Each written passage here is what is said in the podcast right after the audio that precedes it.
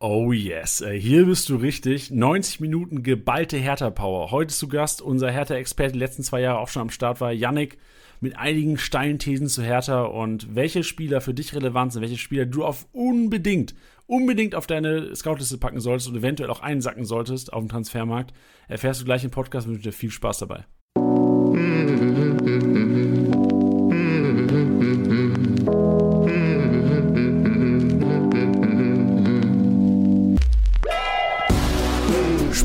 Spieltagssieger wie Sieger, der Kickbase Podcast. Mit deinen Hosts Titti und Janni. Hallo und herzlich willkommen, Spieltagssieger wie Sieger, der Kickbase Podcast. Heute mit dem vierten Teil unseres Podcast-Marathons. Heute in der, in der, in der Analyse der Hauptstadtclub, der Big City Club. Hertha BSC heute in der Analyse. Ich freue mich mega drauf, habe viele Fragen an unseren Experten. Wir haben uns eines Boot geholt, den wir letztes Jahr auch schon im Podcast haben. Darüber sprechen wir auf jeden Fall nachher noch. Aber ich will mich auf dem Fenster lehnen und sagen, das ist ein renommierter Experte, der hat uns einiges an die Hand gegeben. Klar, Hertha letztes Jahr vielleicht nicht so, wie wir ihn und wie er sein, seinen Club erwartet hat, aber ich erwarte mir einiges. Ich glaube, Hertha ist ein Verein, auf den wir Kickbase Manager schauen sollten. Einige interessante Transfers getätigt. Ich sage nur Suat Serda auf meiner Scoutliste ist er schon, ob er auch nach diesem Podcast auf der Scoutliste ist. Bin ich gespannt. Wir holen unseren Experten ins Boot. Yannick, grüß dich. Schön, dass du heute am Start bist. Ja, Mahlzeit aus Berlin. Schön wieder da zu sein. Ja, fühlt, fühlt sich noch wohl. Wie, wie, zu Hause quasi schon, oder? Ja, absolut. Das ist ja jetzt, glaube ich, die dritte Runde schon insgesamt. Ja, hast dich Das ist ein gutes Zeichen, dass wir dich immer wieder einladen, oder? Ja, auf jeden Fall. Aber ich freue mich auch immer. Macht immer Bock. Ja, sehr schön. Wie, wie ist die Stimmung momentan, was, was Hertha BSC angeht? Sagst, bist du euphorisch, was die kommende Saison angeht, oder hat die letzte Saison noch seine, seine Spuren hinterlassen? Naja, also als Hertaner euphorisch ist immer schwierig. Man versucht es natürlich immer, jedes Jahr aufs Neue so ein bisschen Euphorie zu entwickeln, aber man muss natürlich auch immer destruktiv bleiben. Äh, oder nicht, nicht destruktiv, äh, falsches Wort. Wie sagt man?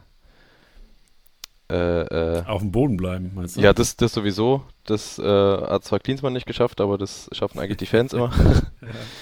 ja. ähm, nee, aber ähm, grundsätzlich, das habe ich vielleicht letztes Jahr, ja, war ich ein bisschen zu euphorisiert durch diese ganzen Veränderungen äh, mit Kohle und Labadia, der in meinen Augen eigentlich ein Trainer ist, äh, der mal einen Plan hatte, dass das auch wieder nach hinten losgeht. Gut, konnte man nicht ahnen, aber ja, also war viel letztes Jahr, was, was so nicht zu erwarten war. Ähm, trotzdem rückblickend gedacht irgendwie oder geschaut, wenn man mal so sieht, was das ganze Jahr davor passiert ist mit fünf Trainern in zwei Jahren und überhaupt, ähm, das steckt da irgendwo noch alles in den Köpfen der Spieler und das kriegt man so schnell oder auch nicht raus. Gibt natürlich viele Ausreden, letzten Endes äh, ist es ein Ergebnissport und äh, darum geht es jetzt in diesem Jahr und ich glaube, so wie die Weichen jetzt gestellt wurden, kann man da eigentlich ganz optimistisch sein, ja. Aber Vorsicht geboten. Ja, also dieses Mal sage ich es auch ganz, ganz klar, Leute, es ist Hertha BSC. Ja, es geht immer. Der, der, erste Satz von dir ist Hertha BSC, Freunde. Bleibt mal ruhig. Ja, es ist wirklich ein extrem in beide Richtungen. Also man kann mal Gladbach 4-2 schlagen und im nächsten Spiel sechs Tore gegen Leipzig bekommen. Also es ist immer hoch und tief, ne? es geht immer hoch und runter. Man, es gibt keine Konstanz so die letzten Jahre. Also das war mal ganz schön in den 90ern, 2000ern so, wo es noch um die Champions League ging, aber so die letzten Jahre und gerade dieses Jahr würde ich auch wieder sehr vorsichtig sein, weil auch wieder ein riesengroßer Umbruch stattfindet gerade. Es ist wieder alles auf Null gestellt, äh, auch wenn es jetzt mal endlich Leute sind, die wirklich einen Plan haben von dem, was sie da tun. Ähm, das glaube ich zumindest, äh, wenn man so sieht, was Bobic zum Beispiel in den letzten Jahren bei Frankfurt gemacht hat. Aber ja, wie gesagt, vorsichtig optimistisch, äh, aber nicht zu euphorisch. Sehr schön. Liefst du denn bei dir bei Kickbase besser als bei der Hertha in Real Life? Ja, geht so. Also ich spiele auch dieses Jahr wieder in sechs Ligen in der Hoffnung, so viele wie möglich zu gewinnen. Letztes Warte mal Jahr kurz, also höre, ihr habt euch nicht verhört. Yannick spielt in sechs Ligen. Kannst weitermachen. Ja, also wirklich jedes Jahr random sechs Ligen.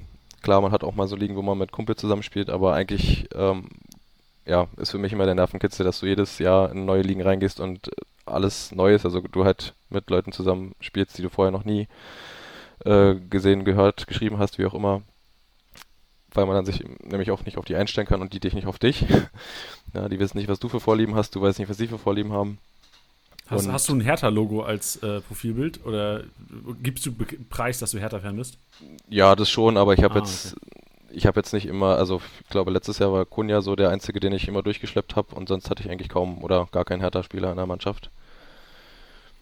Ähm, also weil ich jetzt da ein Hertha-Logo habe, heißt das nicht, dass ich mir dann auch die ganzen Hertha-Spieler hole. Also vielleicht mal so auf, auf, auf gut Glück, ne? mal gucken, was die so bringen, aber ähm, ja, letzten Endes muss man ja gucken, dass man die Ligen gewinnt und da muss man sich natürlich auch in anderen Regalen umschauen. Ja, spielst du nicht sogar mit Neo in einer Liga oder hast mit Neo in einer Liga gespielt? Genau, also für, für die Hörer, die nicht wissen, wer Neo ist, Neo, es gab mal letztes Jahr im Frühling, ähm, als Corona gestartet hat, gab es den Quarantäne-Cup, weil die Bundesliga pausiert hat. Da haben wir gedacht, okay, wer schafft es innerhalb von, was für ein Zeitraum war es? Ich glaube, zwei Monaten oder sowas, die, das, das meiste Geld zu scheffeln mit Spielern. Wer ist in der Lage, wirklich, das war eine, eine Global Competition, alle Kickbase-Manager konnten mitmachen. Wer schafft es, innerhalb von zwei Monaten das meiste Geld zu erwirtschaften durch Trading? Und das Ding hat Neo gewonnen. Und äh, wir hatten damals auch Neo bei uns im Podcast und Neo hat erzählt, dass er ähm, das, das Ganze dreimal gemacht, also mit drei Freunden zusammen quasi ähm, seine, seine Accounts gemanagt. Also die haben ähm, wirklich so, sich die, die, die Mission gesetzt, okay, wir, wir holen das Ding. Und ähm, war, war krank verfahren, hat richtig, viel- hat richtig viel Mühe gegeben, hat krank viel getradet. Ich weiß nicht, wie viele Transfers er am Ende hatte, aber hat alles gegeben, um diesen Quarantäne-Cup zu gewinnen. Er hat es gewonnen, er ist lebenslang Member. Er hat lebenslang, bis er, bis er äh, abdankt, die, die Kickbase-Member ähm, auf, auf unseren Nacken. Und mit dem zockst du in der Liga das stelle ich mir auch hart vor. Naja, also das, also ich finde es halt cool, weil er immer so ausgefallene Ideen hat. Also letztes Jahr die Liga, da haben wir auch was Neues ausprobiert. Also da gab es quasi einen zugeordneten Transfertag. Also das ähm, sieben Spieler und jeder hat seinen eigenen Transfertag. Also ich hatte dann zum Beispiel, ich glaube, das war der der Freitag. Ja, also ich durfte quasi freitags mir alles kaufen, was auf dem Transfermarkt ist, ja, ohne Overpay oder was weiß ich. Ähm, und die anderen halt nicht. Das wird spätestens dann ein bisschen uninteressant, klar, wenn die ganzen guten Leute weg sind vom Transfermarkt. Aber dann gab es zusätzlich noch die Regel mit MVP-Verkauf. Ja, es gab schon auch so eine Durchmischung. Also es war eigentlich, ja, so die, ich würde sagen, so 20 Spieltage war es richtig cool. Dann wurde es irgendwann ein bisschen, bisschen langweilig, aber, aber bis zum Ende hin eigentlich sehr eng. Also dadurch, dass halt wirklich jeder ein richtig geiles Team hatte, ja, weil man halt nicht irgendwie Geld sonst wohin feuern musste, sondern wirklich die Spieler nehmen konnte, die man haben will im Prinzip. Ja. Abgesehen davon, dass man natürlich nur die bekommen hat, die auf dem Markt waren, aber also hat sich ganz gut durchgemischt, war auf jeden Fall bis zum Ende relativ spannend, außer der Kollege auf Platz 1, der hatte, glaube ich, schon am Anfang äh, den halben Kader bestehend aus Leipzig und Bayern-Spielern, da war es Oh. natürlich dann schwierig, der war dann Aber weg. das, das war nicht Neo. Nee, das war nicht Neo. Okay. Und äh, wel- welchen Transfertag hatte der Kollege? Ich glaube Sonntag. Sonntag, okay, interessant. Weil es ist ja auch, Ja. also äh, es gibt ja auch einen, einen Algorithmus, der quasi die Spieler auf die Märkte spült. Aber ähm, wir beeinflussen nicht die Tage. Also äh, das wäre aber interessant gewesen, quasi zu sehen, ob es vielleicht dann einfach tendenziell einen Tag gibt. Aber ich würde mal einfach behaupten, der Glück gehabt, dass die fetten Fische halt am Sonntag gekommen sind. Ja, absolut. Also jede Woche aufs Neue haben wirklich alle gesagt, Alter, was ist da los? Warum kriegt der immer die geilen Spieler? Aber ja, also war trotzdem irgendwie lustig, hat Spaß gemacht, äh, mal das eine Saison auszuprobieren. Ähm, klar ist auch für nächste Saison gibt es ein, wieder eine andere Situation oder eine andere Ausrichtung der Liga, aber macht auf jeden Fall Bock, ja. Ja. Hast du denn eine Liga gewonnen von den sechs wenigstens? Nee, also da bin ich zum Beispiel Dritter geworden in der Liga. sag mal. Kann nicht sein. Ja, also ich glaube, das, das Problem hatten ja viele dieses Jahr, dass es super viele ähm, Ausfälle gab, Corona-bedingt. Ähm, dann diese beschissenen, verschobenen Spiele auch, ja, wo natürlich meine Hertha-Spieler betroffen waren, gerade so Kunja oder Cordoba, die dann teilweise gar nicht mehr gespielt haben durch die Ausfälle äh, und verschobene Spiele, die halt bei mir natürlich gesetzt waren, ja, oder so Leute wie Lewandowski, Sancho, die halt auch lange raus waren teilweise das sind eigentlich Punktegaranten, ne, mit denen du halt fest planst und wenn die dann ausfallen und du kriegst es zum Schlussspurt nicht mehr hin, irgendwie einen guten Ersatz zu kriegen, dann hast du halt verloren. Also ich war klar. wirklich lange, lange teilweise auf Platz 1 in den Ligen und dann kamen halt so ein, zwei Ausfälle und dann bist du weg. Also das dann nochmal aufzuholen, wird dann echt schwer. Also Ja. war auch, war auch teilweise dann doch noch eng hinten raus, aber ja, Platz 2, Platz 3, auch mal Platz 7, also war alles mit dabei. Ja, War jetzt- nicht, nicht die rundeste Saison, sagen wir mal so. Ja, da fragt man sich natürlich jetzt als Zuhörer von diesem Podcast, warum zur Hölle sollte ich Yannick glauben, was Aussagen über Hertha BSC angehen? Yannick, vielleicht erzählst du mal, warum du unser Hertha BSC-Experte bist. Ja, also schon immer Hertha-Fan, also seit Papa mich damals das erste Mal mit ins Stadion genommen hat. Ähm, außerdem hat mein Bruder die letzten acht Jahre da gespielt, also der wurde da ausgebildet. Ähm, deswegen war ich natürlich immer nah dran am Verein, also gerade so die Jugendmannschaften und also die ganzen Jungs, die jetzt so langsam hochkommen, wie Ngannkam, Michael Brink, Jastremski, ähm, Winkler, Luca Netz, so die Leute, die man jetzt auch langsam liest auf den Spielbögen. Also da ist auf jeden Fall eine sehr starke Bindung schon immer da gewesen. Auch so was Insights betrifft, kriegt man natürlich auch das eine oder andere mit. Ja, und so ein Dade lernt man auch mal dann kennen, so privat, ist natürlich dann nicht verkehrt, so eine, so eine Basis zu haben, gerade wenn es um Managerspiele geht. Die ganz harten Insights habe ich jetzt nicht mehr natürlich, weil natürlich mein Bruder weg ist, also ist mittlerweile zu Hansa Rostock gewechselt und da äh, am Start, aber klar, trotzdem reißt natürlich der Kontakt nicht ab zu Hertha, also den einen oder anderen hat man schon noch. Und klar, also grundsätzliches Interesse und jeden Tag irgendwo Infos ziehen, ist natürlich trotzdem noch an der Tagesordnung. Ja, ich erinnere mich an einige WhatsApp-Gespräche, die wir schon hatten, Janik, zu, zu Hertha-Spielern. Also ich muss sagen, ich, ähm, ich vertraue Janik komplett und er hat mir schon ein oder anderes Mal den Arsch gerettet, was so, ein, was so eine Aufstellung angeht. Also. Genau, das ist ja auch unsere kleine Love Story ne, mit der Liga-Insider-Geschichte. Stimmt, ja. genau, richtig, richtig. So ist das überhaupt zustande gekommen. Stimmt, Janik. Ey, also das kann ich ja mal erzählen. Also, ähm, wie, wieso sitzt Janik heute überhaupt hier? Ähm, ich bin natürlich selbstverständlich als ambitionierter Kickbase-Manager auch ein ambitionierter Liga-Insider-Durchsucher, ähm, Durchforster. Und ähm, Janik, ich glaube, der, der, Name irgendwie Alte Dame irgendwas, ne? Genau. Genau, Alte Dame irgendwas. Und ähm, da habe ich irgendwann mal im Kickbase-Podcast erzählt, dass bei Hertha auf der Seite irgendeiner, der halt irgendwie alter Dame irgendwas heißt, kranke Insights hat über Hertha und komischerweise irgendwie immer richtig liegt. und dann, ähm, so ist der Kontakt zustande bekommen. Ich glaube, da hast du irgendwann mal geschrieben, der, der Instagram-Seite oder sowas, wenn ich mich richtig erinnere. Ja, genau, du hattest irgendwann mal in einem Podcast zum Outro gesagt, hier, und übrigens, checkt mal Liga Insider bei Hertha, da ist einer äh, mit den Mega Hertha Insights, bla bla bla, und dann wusste ich halt, äh, dass ich gemeint war und hatte dich mal angeschrieben. Ja, so. mega. Und jetzt sind wir heute zum dritten Mal schon zusammen. Mega geil. Ja. Ja, also das ist halt auch so, also ich versuche natürlich immer da zu helfen, weil du liest ja die schärfsten Sachen äh, in den Threads, ja, also wenn da, keine Ahnung, irgendwelche komischen Thesen aufgestellt werden und die Likes und Dislikes rasten in völlig komische Richtung aus, ja, da muss man doch mal irgendwo eingreifen und sagen, Leute, pass mal auf, so sieht's aus. Also so, lasst euch nicht verarschen, lasst euch nicht genau. verarschen, Freunde. Ja, im Moment klar, also ist natürlich sehr, sehr gerne äh, dieses Hertha-Bashing, ne, seit wir die letzten Jahre echt äh, auf allen Ebenen, was die Kommunikation betrifft, äh, ja, ziemlich bescheiden uns dargestellt haben. Also nicht nur das, ne, sondern auch so viele sportliche Entscheidungen natürlich, aber auf Hertha wird halt immer rumgehackt und es gibt schon so ein, zwei User, die halt immer versuchen, gegenzuhalten. Ja, zum Beispiel One Berlin ist so einer, der hat immer versucht mit Fakten die Leute. Shoutout zu One Berlin! ja, genau, auf jeden Fall. Berlin lebt! Ja, der kriegt immer meine Daumen hoch, ja, weil der weiß auf jeden Fall auch, wie der Hase läuft hier und äh, versucht die Leute ein bisschen davon wegzubringen, immer nur, so wie du es so schön gesagt hast, äh, den Big City Club zu bashen. Ja, ey, safe. Also, jetzt mal, wir können, also Janik, wir haben ja heute Zeit, so, wir können das ja, heute ist ein ausführlicher Podcast über Hertha, klar, aber generell, so, die Liga-Insider-Community ist ja mega wertvoll, aber Liga-Insider-Community in den Kommentaren schafft es auch teilweise, Spieler zu hypen, und in die Startelf der, der Spieler zu hypen, die da im Endeffekt nichts zu suchen haben. Ja. So, das, das schaffen die immer wieder. Das finde ich auch erstaunlich, wie, wie schnell sowas geht. Also, ähm, manche Sachen, ey, funny. Also, was, was ich, Robert Gumni, das mhm. ist ja wahrscheinlich auch von der Liga der Community äh, entstanden und hat, ist so in die, äh, zu allen Managern irgendwie übergeschwappt und fand ich auch total funny, so wie geil ist das? Was ein, was ein geiler Typ, was ein geiles Profilbild hatte der, äh, was ein geiles Spielerbild hatte der bitte in der App letztes Jahr. Ich, ich hoffe, dieses Jahr gibt es wieder sowas von ihm. Aber mal sehen, äh, wenn auch bald wieder die neuen Bilder kommen. Aber ja, ey, vertraut, also das ist auch mein Learning so aus ein paar Jahren Kickbase jetzt, vertraut nicht immer ähm, dem, dem Mega-Hype. So, das ist wie, wie Wertpapierhandel. So, ähm, buy the hype, uh, sell the news. So, wenn, wenn er dann irgendwie, wenn es die Startelf raus ist, haut ihn auch weg. Glaubt nicht weiter nur an jemanden, weil der krank gehypt wird. Ja. Ja, also man muss halt auch immer so ein bisschen die Vorgeschichte kennen. Also, wo kommt er her? Was hat er schon geleistet?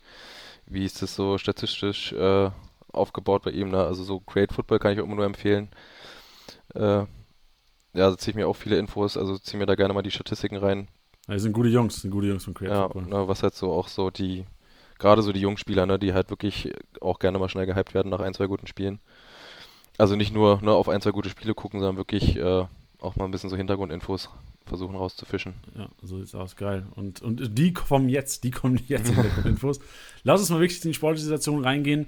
Lass uns vielleicht noch ganz kurz über letzte Saison reden. Du warst letzte Saison ja auch da. Ähm, ich glaube, so die Prognosen, klar, waren wahrscheinlich jetzt im Endeffekt zu optimistisch. War aber auch, glaube ich, keiner hat erwartet, dass mit diesem Kader es wahrscheinlich nicht ein einstelliger Tabellenplatz war. Was würdest du sagen, rückblickend, woran hat es gelegen? Warum, warum war der Erfolg nicht so da, wie man es gewünscht hat? Naja, also ich glaube, man, ich muss mal kurz ein bisschen Bobic zitieren, der hat es ganz gut auf den Punkt gebracht. Also er hat halt gesagt, wenn du fünf Trainer in zwei Jahren hast, musst du auch die Spieler ein bisschen in Schutz nehmen. Ja, weil so kann man sich nicht weiterentwickeln, so kann man auch keine Konstanz aufbauen. Ähm, da kann natürlich keiner performen, so wie es äh, vielleicht erwartet wird. Ähm, ja, und das hat einfach viele Gründe, gerade auch so diese ganze Geschichte da mit, mit Klinsmann und dann doch wieder nicht Klinsmann und dann Labadia und dann denken alle, Labadia ist der Heilsbringer und dann wieder doch nicht. So, das sind alles auch jetzt keine gestandenen Spieler, ja, die sind ja alle noch, auch nur mega jung, also der Kader insgesamt durch die letzten Jahre oder gerade so die letzten beiden Jahre echt ein junger, durchmischter Kader, auch sportlich oder Kaderzusammenstellung nicht die allerbeste, ja, und Preetz hat da jetzt auch nicht immer alles richtig gemacht. Ähm, Trainerposition ist halt auch mega wichtig und wenn es da nicht fluppt, dann, na, wie willst du halt dann die Mannschaft auch motivieren oder da was rauskitzeln ja, oder entwickeln? Und wenn dann halt wirklich fünf Trainer in zwei Jahren hast, keine Ahnung, also ich weiß nicht, was ich machen würde als junger Spieler, ja, wie ich damit klarkommen würde, wenn ich mich immer wieder von, von neuem drauf einstellen muss, auf neue Taktiken, neue Abläufe, vielleicht auch n, n, so von der Person her, ja, gibt ja auch mal Trainer, die sind äh, sehr zugänglich, dann gibt es wieder welche, die sind sehr kalt und weiß nicht, also es ist alles ziemlich schwierig gewesen. Man kann es irgendwie nicht schönreden, braucht man auch nicht, ja, es ist ziemlich viel schief gelaufen und dann siehst du das halt auch auf dem Platz. Ja, es war einfach unruhig und äh, du siehst es ja auch an anderen Vereinen, wo es dann läuft, ja, was ist da wichtig, dass das Umfeld ruhig ist, dass du nicht von außen direkt äh, immer alles zugeballert bekommst mit Kritik und was weiß ich. Und naja, also glaube ich so eine, so eine Mischung aus allem, also die ganzen vielen Trainer, die generelle Unruhe im Verein, dann dieses viele Geld, was auf einmal da war, äh, Erwartungen hochgeschraubt, es wird von Europa und Champions League gesprochen, also das ist das, was jetzt durch Bobic und Co. auf jeden Fall wieder so ein bisschen relativiert wird und wo ich halt auch wirklich fest dran glaube, dass das jetzt der richtige Weg ist, dass es mal alles wieder sich ein bisschen erdet, die Leute auf den Boden kommen und keiner von Europa redet, sondern sagt, ey, wir haben hier eine gute Truppe, aber wir machen erstmal das Beste draus und gucken, dass wir uns stabilisieren und äh, eine halbwegs anständige, anständige Saison spielen. Ja, würdest du sagen, bis jetzt, obwohl ein Serda und Boateng verpflichtet wurde, Bobic der wichtigste Neuzugang eigentlich für die Hertha? Absolut. Ja. Also Ruhe, Ruhe wird benötigt und ähm, also ich glaube, über die Qualität der Mannschaft braucht man nicht sprechen. Also die haben, hat, hat ja auf jeden Fall ähm, auf, jeden, auf jeden Fall mal mittleres Bundesliga-Niveau. Also ja, aber das, das, war ja letztes Jahr auch schon so, ne? wo man sich den Kader angeguckt hat und so dachte, okay, wow, sieht echt fett aus auf dem Papier und ja, muss aber ja, als Mannschaft funktionieren. Genau. Und das hat zum Beispiel äh, Labadia nicht geschafft. Ja? Also der hat zwar vielleicht taktisch gute Ansätze, aber der hat es dann nicht geschafft, eine Mannschaft zu formen. Und das ist zum Beispiel eine Sache, die dann da der wieder geschafft hat. Aber da kommen wir später auch noch zu. Ja, und auch vielleicht ja auch ein Kevin Prince Boateng einfach schafft durch seine Anwesenheit. Aber da bin ich mal gespannt, was du gleich zu ihm sagst. Lass uns äh, generell mal auf die Zu- und Abgänge eingehen. Ähm, ich habe ich hab schon gesagt, Zugänge, also Hertha ist ein Team, was ja, also was meiner, nach, meiner Meinung nach eventuell vor einem kleinen Umbruch nochmal steht. Also klar, in der Führungsetage gab es einen Umbruch schon, da der gekommen, ich glaube, wir haben vorhin gesagt, irgendwie 19. Spieltag oder sowas letztes Jahr. Ähm, sehr da gekommen, Boateng gekommen, aber es kann natürlich auch so ein bisschen der Domino-Effekt eintreten. Also sollte jetzt, was weiß ich, ein, ein Kunja oder ein Luke Bakio, habe ich jetzt die letzten Tage gelesen, noch gehen, könnte es nochmal zum Umbruch kommen. Ja, wobei das fand ich auch ganz interessant, was Bobic meinte, und zwar, dass er jetzt nicht davon ausgeht oder damit plant, den kompletten Kader wieder umzukrempeln, sondern wirklich nur hier und da, wenn es Abgänge gibt, da nachzujustieren. Ja, sodass er nicht wieder komplett einen neuen Kader zusammenstellt, weil ich meine, die letzten Spiele unter da, der hat man gesehen, da ist was zusammengewachsen schon. Ja, also mit der Mannschaft kannst du was machen und die kennen sich jetzt auch alle schon ein bisschen und vielleicht ist jetzt auch so ein bisschen das aus den letzten Jahren aus den Köpfen weg, ja, dass man halt jetzt wieder das Gefühl hat, okay, wir, wir gehören ja alle zusammen, wir sind eine Mannschaft und der Kern ist da. Ja, und wenn jetzt klar, wenn jetzt so ein Kunja weggeht, dann brauchst du natürlich irgendeinen Ersatz dafür. Wenn ein Boyata geht, ja, dann brauchst du auch einen neuen Innenverteidiger. Ähm, wenn Luke Barke geht, dann brauchst du einen neuen Flügelspieler, die brauchen wir aber sowieso. Ja, also da wird sich eh noch was tun. Aber ja, also grundsätzlich glaube ich auch, dass wirklich nur so ein bisschen nachgebessert wird und nicht jetzt irgendwie noch großartig oben drauf gestockt wird, nur um den Kader irgendwie groß zu machen. Also es ist ja, er ist ja eigentlich ganz gut und breit aufgestellt. Also ja. Gibt es die Gefahr, dass Boyata die Hertha verlässt? Ja, das hat er ja, ich weiß nicht, ob er es selber angefragt hat oder, oder der, der Berater. Auf jeden Fall meinte er, würde schon nochmal gerne irgendwie so einen letzten großen Vertrag irgendwo machen. Mhm. Ähm, wo Hertha dann auch gesagt hat, naja, du, wenn du da Bock drauf hast, wir legen dir da keine Steine in den Weg. Mach das ruhig, ja, wenn es ein gutes Angebot gibt. Ähm, auf der anderen Seite würden wir natürlich auch sagen, wenn es da nichts gibt, dann verlängern wir halt mit ihm, ne? Weil gut, letztes Jahr war jetzt nicht so prickelnd wie seine Debütsaison. Also das war ja auch bei ihm ein bisschen durchwachsen, aber trotzdem ist es ja eine absolute Bank. Ja, und äh, ich würde den schon auch gerne behalten. Aber wenn nicht, dann nicht. Also dann guckt man sich halt nochmal um nach einem Innenverteidiger. Ja. Ist nicht sogar euer Captain, Boyata? Ja. Ja. Ja, wobei auch da, ne, weiß ich jetzt nicht, ob er auch so der, also ich hatte letztes Jahr auch gesagt, er ist mein Kapitänsfavorit, also so natürlich auch beeinflusst von der von seiner ersten Saison bei uns, weil es halt natürlich ja, weil er da ordentlich reingelangt hat. Und also es war schon im Prinzip die einzige Konstante in der ganzen Mannschaft, wenn man so will. Und dann hat er jetzt aber auch, ja, weiß ich nicht, letztes Jahr auch sehr unkonstant, dann viele Verletzungen, dann diese Geschichte mit der Verletzung und dann ist er verletzt zur Nationalmannschaft gefahren. Komisch, ne? Also so als Kapitän weiß nicht, ob man das unbedingt machen muss, statt irgendwie zu sagen, okay, Punkt, ich, ja. ich nehme mich jetzt zurück und helfe meiner Mannschaft beim Klassenerhalt. Stattdessen gehe ich nochmal verletzt auf äh, zur Nationalmannschaft. Also gibt ja auch gute Gründe dafür, ja. Sei mal dahingestellt, was jetzt dann wirklich äh, der Grund war, aber vielleicht wollte er sich auch nochmal präsentieren. Das ist ja das, was man so in den Medien gelesen hat. Deswegen war er jetzt ja auch bei der EM nochmal mit dabei. Und da hat man ihn in Ruhe gelassen, ja, dass man halt wirklich sagt, okay, fahr dahin, mach die EM, geh in Urlaub und danach sprechen wir, wie es weitergeht.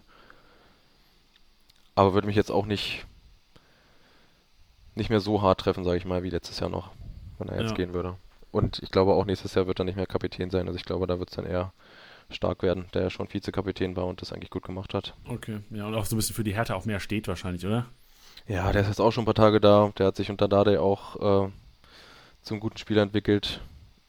Und der kennt ihn ja auch gut und äh, ist eine Führungspersönlichkeit geworden unter Dade. Hat jetzt eine, also sich auch wieder stabilisiert. Ja, da hat er auch ziemlich schwieriges Jahr davor und ich denke auch, mit dem ist man ganz gut beraten. Ja. Äh, bevor wir über Serda und Boateng quatschen, lass mal kurz über die Abgänge auch reden. Ähm, ich sehe ähm, Eduard Löwen, klar, Karriereende Sami Khedira haben wir mitgekommen. Jessica Nyankam zu Fürth. Du hast schon vor dem Podcast gesagt, eine interessante Personalie, also für das Kickbase-Manager auf jeden Fall auf dem Schirm haben.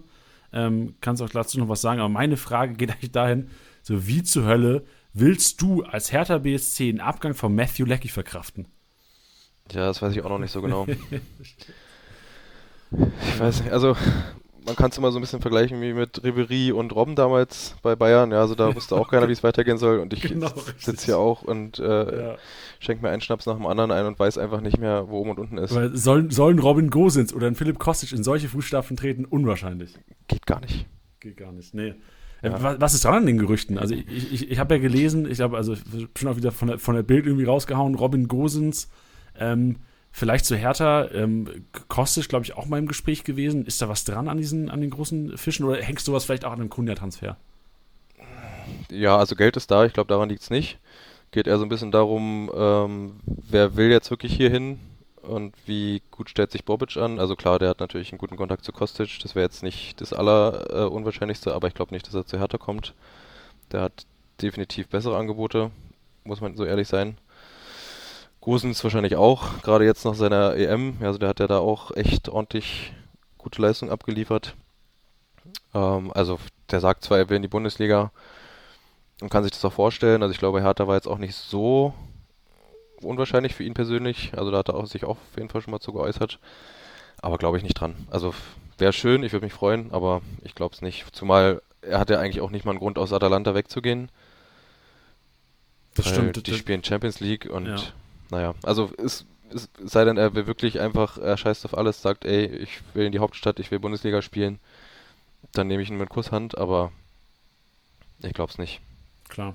Dann kommen wir zu den Neuzugängen. Ähm, Suat Serda, Kevin Prinz Boateng, bist du zufrieden bis jetzt?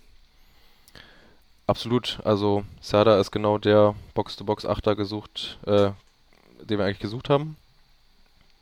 Gefällt mir gut. Also klar, über die letzte Schalke-Saison braucht man nicht sprechen, inklusive Serda, aber ich meine, der hat auch in seinen guten Zeiten auch schon mal knapp 3000 Kickbase-Punkte geholt bei Schalke. Und, der, Und das bei Schalke, genau, du sagst es. Das genau. bei Schalke. Ja. Gut, Schalke war jetzt noch, noch nicht immer ein Abschiedskandidat, aber Stimmt, auch gut. ähm, ja, also der ist halt torgefährlich, ja, kann, also kreiert viel vorne, ist eigentlich immer unter, überall unterwegs in der Offensive, gute Schnittstelle. Und also ich bin eigentlich ganz positiv gestimmt. Der war ja auch schon mal, glaube ich, Nationalspieler oder hatte schon mal ein, zwei Einsätze oder. Ja. Also der hat auf jeden Fall was drauf. Ist genau jetzt die Lücke, die gestoppt werden muss nach dem Gendusi-Abgang, finde ich. Und klar, nochmal ein ganz anderer Spielertyp, aber gefällt mir gut. Also Ja. Also ich muss auch sagen, ich habe ja schon im, äh, vor dem Intro gesagt, Stuart Serda einer, der auf jeden Fall auf meiner Scout-Liste ist und den ich irgendwie in meinem, in meinem Team haben will. Ähm, und ich, ich finde echt, also Stuart Serda, gerade wenn man sieht, okay, der ist noch nicht mal 5 Millionen wert in der App, der ist 4,6 Millionen jetzt ähm, heute, 9.7. wert. Das ist für mich, also, das ist für mich noch sowas von unter Wert, wenn man bedenkt, dass ein Gendusi, obwohl wahrscheinlich Stuart Serda eventuell sogar noch abschlussstärker ist als ein Gendusi, ja, ähm, was weiß ich, war der 15, 20 Mio wert. Ja. Also, ja. Was, was hast du zu Prinz, äh, äh, Kevin Prince Boateng äh, für mich auch mal mit einer Frage rangehangen? Also klar, vom Gefühl her gerne mal, was du von ihm denkst und ob der überhaupt mal relevant für uns wird. So, weil klar, das ist ein großer Name. Ich kann mir auch vorstellen, dass ähm, einige Kickbase-Manager ihn einfach kaufen, weil sie den äh, Kevin Prince Boateng geil finden. Ähm, kann ich auch völlig nachvollziehen. 7,7 Millionen. Wenn ich jetzt mal Serda und Boateng vergleiche, dann wäre ich ja dumm, wenn ich mir Boateng ins Team holen würde, oder? Naja, also ich glaube, Serda wird schon mehr spielen. Ja, einfach weil er erstens jetzt der Wunschtransfer war, zweitens halt der Spieler ist, der da halt auf die 8 hin soll oder ne, da auf jeden Fall einen Platz einnehmen kann. Und klar, wir brauchen einen kreativen Zehner, aber man darf halt auch nicht vergessen, dass Boateng nicht mehr der Jüngste ist. Ähm, und auch fitnessmäßig jetzt wahrscheinlich nicht auf dem allerbesten Stand ist. Ich meine, italienische zweite Liga, weiß ich nicht, wie fit man da sein muss, aber ähm, das ist auch das, was man jetzt so ein bisschen aus der Kabine hört. Also, dass auf jeden Fall Fitness noch so ein großes Thema ist bei ihm. Er hat auch ein Sonderprogramm bekommen von Dardai, also da ist so eine ähnliche Herangehensweise wie mit Kedira, ja, dass man erstmal den langsam ranführen will, dass er ein Unterschiedsspieler sein kann, dass er wichtig ist für die Offensive, ist, glaube ich, steht außer Frage. Also, wenn man den kennt, ne, der hat ja, also ich kenne ihn aus meinen aus den Hertha-Zeiten noch auch gut oder bei Schalke hat er auch eine Megasaison mal hingelegt damals, ich glaube 2013, 14 war es. Kickbase-Punkte knapp 4000, mal so als Richtwert. da war er natürlich noch ein paar Tage jünger, aber nichtsdestotrotz, es ist halt einer, der auf jeden Fall ordentlich was drauf hat, der technisch äh, am Start ist, kreativ ist in der Offensive und wenn er dann wirklich viele Spiele macht, auf jeden Fall auch, denke ich mal, einer ist, der so ein Zielspieler ist und an vielen Toren beteiligt werden sein kann. Ja, also ich habe mir gerade die Statistiken von dir angeschaut. Serie B gezockt, 24 Spiele, 5 Buden, 4 Vorlagen. Aber auch, also 24 Spiele, ich weiß jetzt nicht, wie viel er, ob er, ob er verletzt war oder angeschlagen war letztes Jahr, aber ist ja auch nicht alle auf jeden Fall schon mal. Und man muss sagen, er hat in den, ähm, in den 24 Spielen hat er 100, ähm, 1700 Minuten. Das sind im Durchschnitt 70 Minuten pro Spiel. Das heißt, er wird, wird generell ähm, entweder eingewechselt oder halt auch früh ausgewechselt. Also das spricht auch dafür, dass er letztes Jahr, obwohl er so viel gespielt hat, 24 Spiele, nicht in Topform war, was Körperlichkeit angeht. Also hat nie oder selten durchgespielt. Ja, das glaube ich sowieso auch. Also durchspielen wird er wahrscheinlich kaum ein Spiel. Wird jetzt am Anfang vielleicht eher so als Joker kommen. Und wenn er anfängt, dann halt so, genau, wie du auch schon sagst, so nach 60, 70 Minuten auf jeden Fall rausgehen. Ähm, klar, kann auch mal sein, dass der mal ein paar Spiele durchspielt, ja, oder jetzt irgendwie nochmal den mega äh, Fitness-Kick macht, äh, Fitnesssprung oder jetzt mega motiviert ist, weil er jetzt nochmal sozusagen seinen Abschied bei seiner, äh, bei seinem Herzensverein machen kann. Kann ja alles sein, ne? aber ich würde jetzt nicht so mega euphorisch rangehen. Also ich freue mich total, dass er da ist. Ich weiß, was er kann. Äh, Habe ihn auch noch in guter Erinnerung. Und klar, wenn er gut drauf ist, dann kann er auf jeden Fall für einen Unterschied sorgen. Aber ich weiß nicht, ob ich ihn jetzt mir sogar ins Team holen würde auch. Also ich würde eher so Ein bisschen Geduld würdest du äh, an den Tag legen wollen. Ja, erstmal gucken, also gerade jetzt am Anfang, wenn er eh noch nicht auf, auf dem Fitnesslevel ist, wird er wahrscheinlich eh noch nicht viel Spielzeit bekommen. Ähm, und mehr so ne, diesen, diesen Part einnehmen, die Mannschaft zu führen und da mal ein bisschen auf die Kacke zu hauen und die, die jüngsten Spieler dahin zu lenken, wo sie hingehören. ja, das ist mal ein bisschen aus. demütig der ganzen Sache entgegenstehen und äh, ihre Leistung auf den Platz bringen. Das wird, denke ich mal, so die Hauptaufgabe sein, diese Leaderrolle einzunehmen, die jetzt äh, Kedira hatte. Ähm, ja, und sportlich gesehen, mal gucken. Also, wie gesagt, so die ersten zehn Spieltage wäre ich vorsichtig. Ich werde mir sicherlich mal zwischendurch irgendwie versuchen zu holen, weil ich einfach glaube, dass er was reißen kann, wenn er spielt, aber ob er jetzt so ein äh, der Top-Transfer ist oder der Spieler, den ich mir unbedingt von Hertha ins Team stellen muss, weiß ich nicht. Ja, da gibt es ja noch andere, die wir, über die wir nachher mal quatschen. Lass uns, bevor wir zu einer möglichen Startelf kommen, über den, äh, über den Trainer quatschen. Paul Dardai, äh, letztes Jahr, wir haben es gesagt, am 19. Spieltag die Mannschaft übernommen. Äh, man kann eigentlich ja sagen, ähm, den Klassenerhalt halt geschafft. Ähm, wurde ja auch wahrscheinlich positiv wahrgenommen von vielen Hertanern. Ähm, wie nimmst du ihn wahr? Wie nimmst du sein System wahr? Und ähm, auch in Bezug auf Rotationsgefahr, aber vielleicht zuerst mal zu ihm und seinem System. Ja, also grundsätzlich äh, weiß man ja, dass da der nicht der größte Taktikfuchs ist. Ne? Der kommt eher so über Mentalität und Stabilität als ehemaliger Sechser. Ähm, klar, der hat sich jetzt in den letzten Jahren auch noch so ein bisschen weitergebildet, taktisch. Und man hat es auch schon gesehen in den letzten Spielen. Also das sieht nicht mehr ganz so statisch aus, aber schöner Fußball ist es auch nicht, wenn man ehrlich ist. Ähm, also es kann, kann mal gut gehen. Ja, wie gesagt, als, als er damals das erste Mal da war als Trainer, da gab es ja schon auch so Phasen, wo es richtig, richtig schön aussah. Also da muss dann halt aber auch wirklich alles funktionieren. Ja, da muss auch so ein Del Rosso einen, einen Top-Tag haben und äh, eine Bude machen und zwei vorbereiten. Aber grundsätzlich, äh, glaube ich auch, wird dieses Jahr wieder alles erstmal auf Stabilität gesetzt. Ähm, und Neuendorf, der Co-Trainer, wird vielleicht ein bisschen versuchen, so die Offensive noch anzukurbeln, aber ich glaube, schön wird es erstmal nicht. Also ich denke, es wird wieder so ein bisschen ja, kann gut sein, dass es äh, beim 3-5-2 bleibt. Das hat er jetzt ja eigentlich dauerhaft durchgespielt, obwohl er eigentlich eher ein Freund von der Viererkette ist. Kann auch sein, dass er jetzt erstmal 4-3-3 spielen lässt. Vielleicht auch so ein bisschen vom Boyata abhängig, oder? Wenn, ob er bleibt oder nicht. Ja, denke auch. Also ich weiß nicht, ob er jetzt mit Klünter nochmal als Innenverteidiger in die neue Saison geht. Ich denke, das wird dann eher so, ja, stark Boyata, Torunariga ja. oder Dade sein, wenn es bei einer Dreierkette bleibt.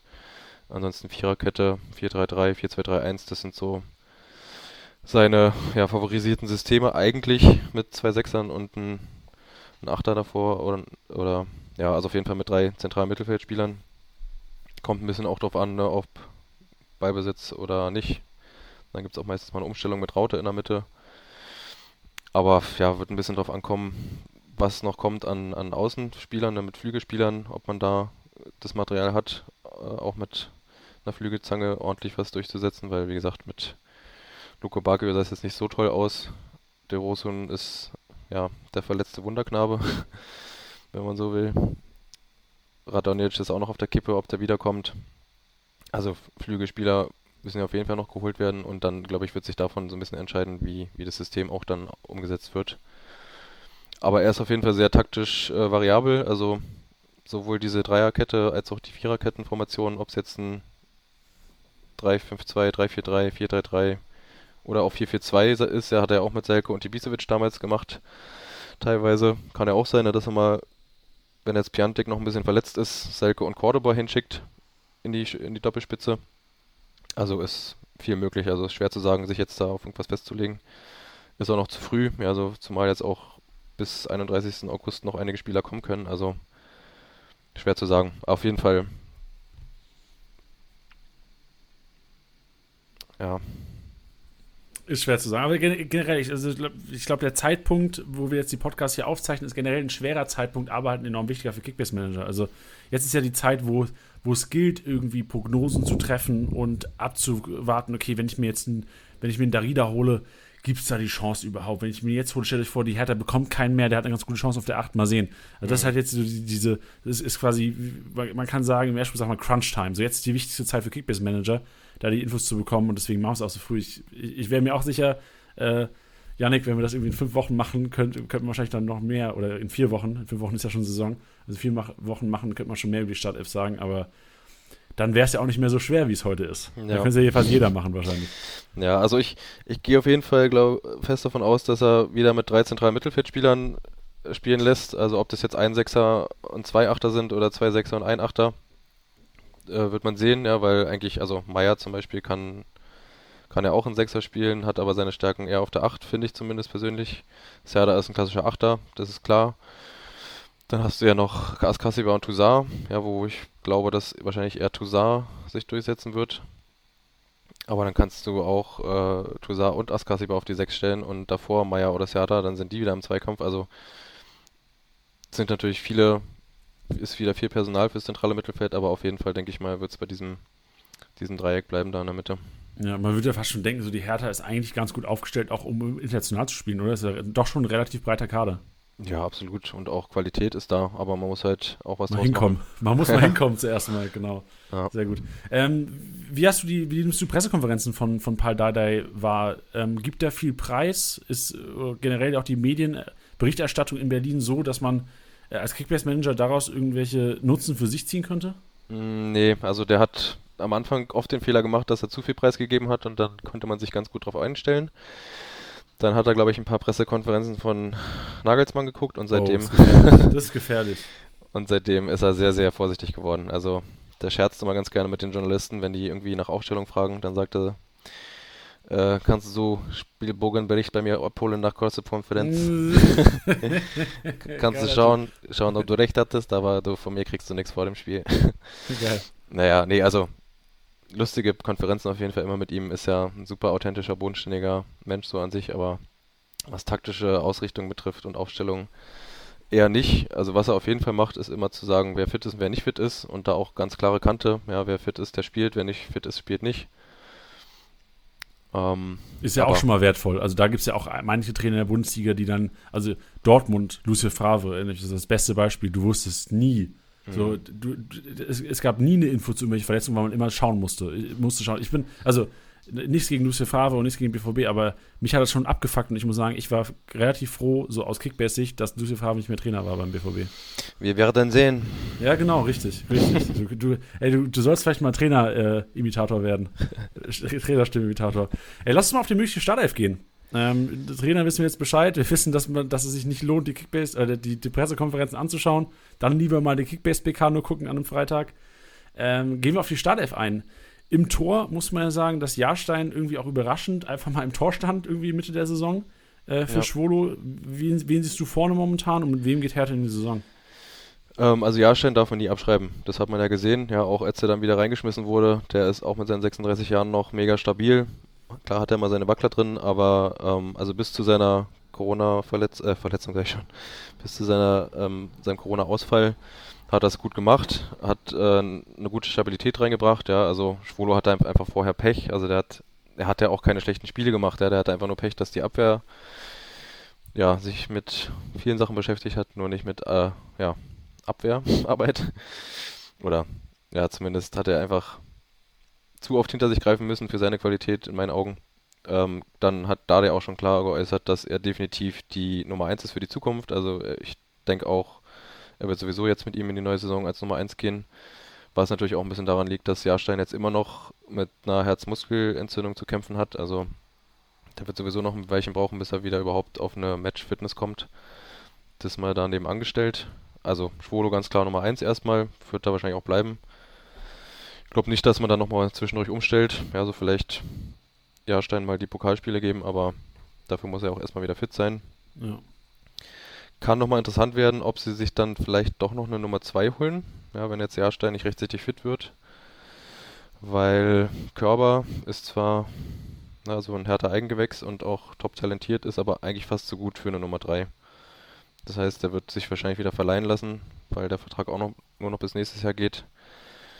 Und da haben sie sich jetzt auch nicht so richtig klar zu geäußert. Ja, so theoretisch könnte man den locker als Nummer 2 nehmen.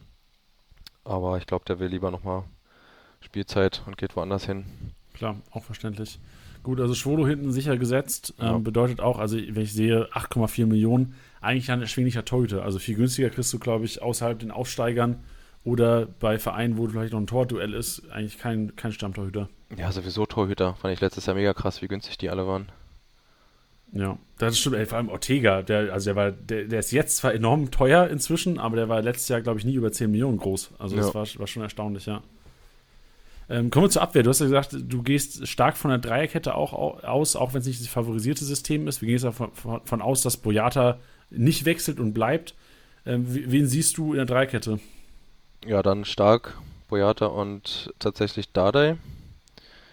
Weil ich finde, der hat es extrem gut gemacht. Also dafür, dass er erst 19 ist, ähm, echt krass den Laden dicht gehalten da hinten und auch eine mega gute Spieleröffnung und was halt sein Vorteil ist, der kann halt auch, hat mega gute Standards drauf, also hat er dann auch zum Schluss noch eine äh, eine Freistoßvorlage beigesteuert, also ein Assist, äh, hat mega gute Ecken getreten. Zwar ist da keine reingegangen, aber also auch Standards kann der. Da hat man ja auch nicht oft, dass ein Innenverteidiger Standards tritt.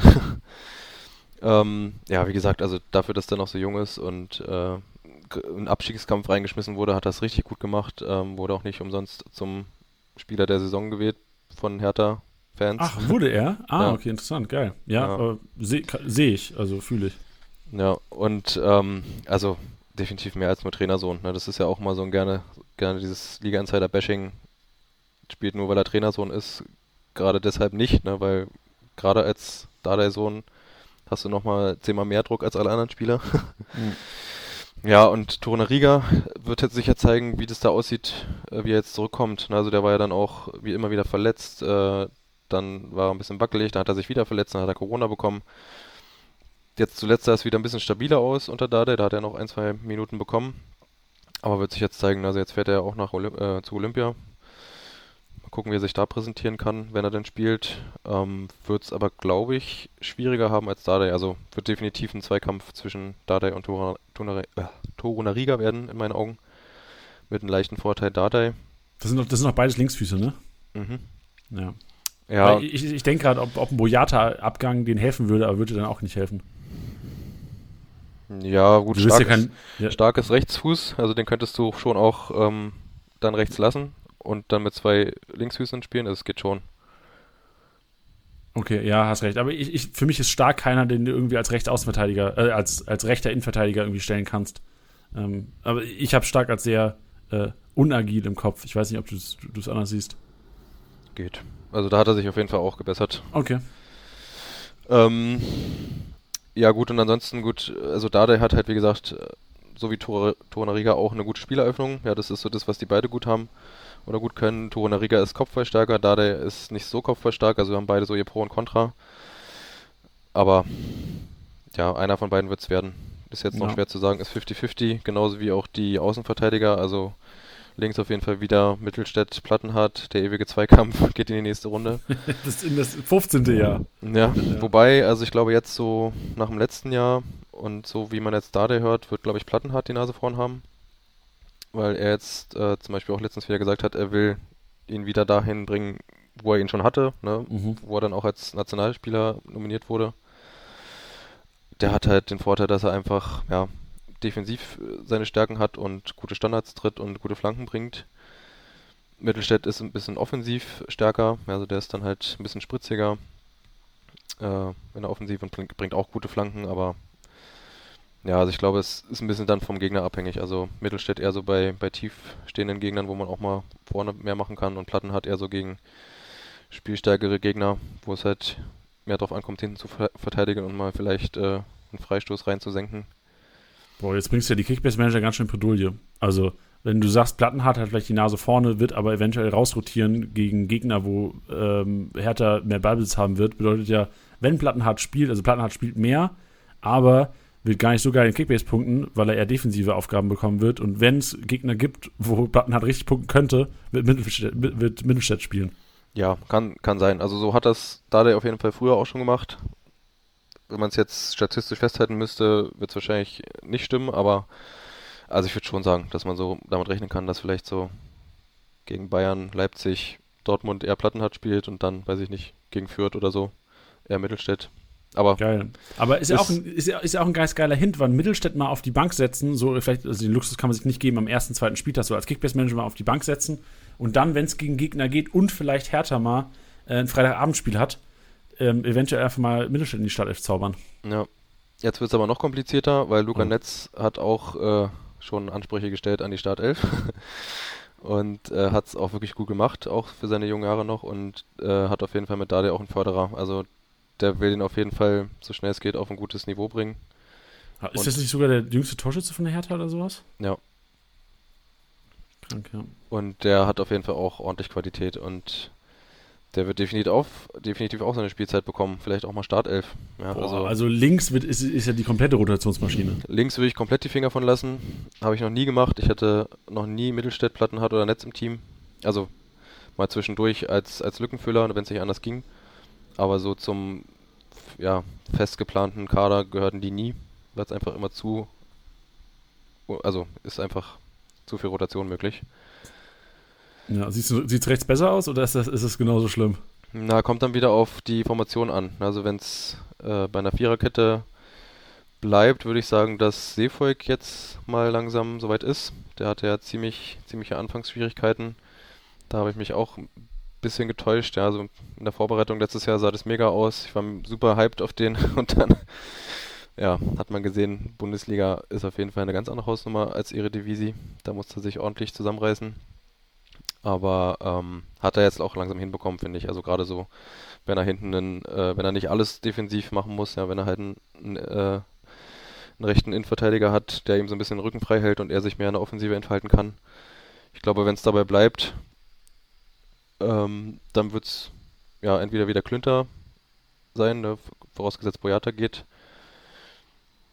Und wenn es eine Viererkette ist, dann muss auf jeden Fall Seefolk noch zusehen, dass er auch seine defensiven äh, Bereiche besser unter Kontrolle hat, also beziehungsweise taktische Disziplin, weil er dann auch zu viel nach vorne ausflüchtet und hinten der Laden offen ist. Aber da ist er, glaube ich, äh, klar vor Klünter und Pekarik.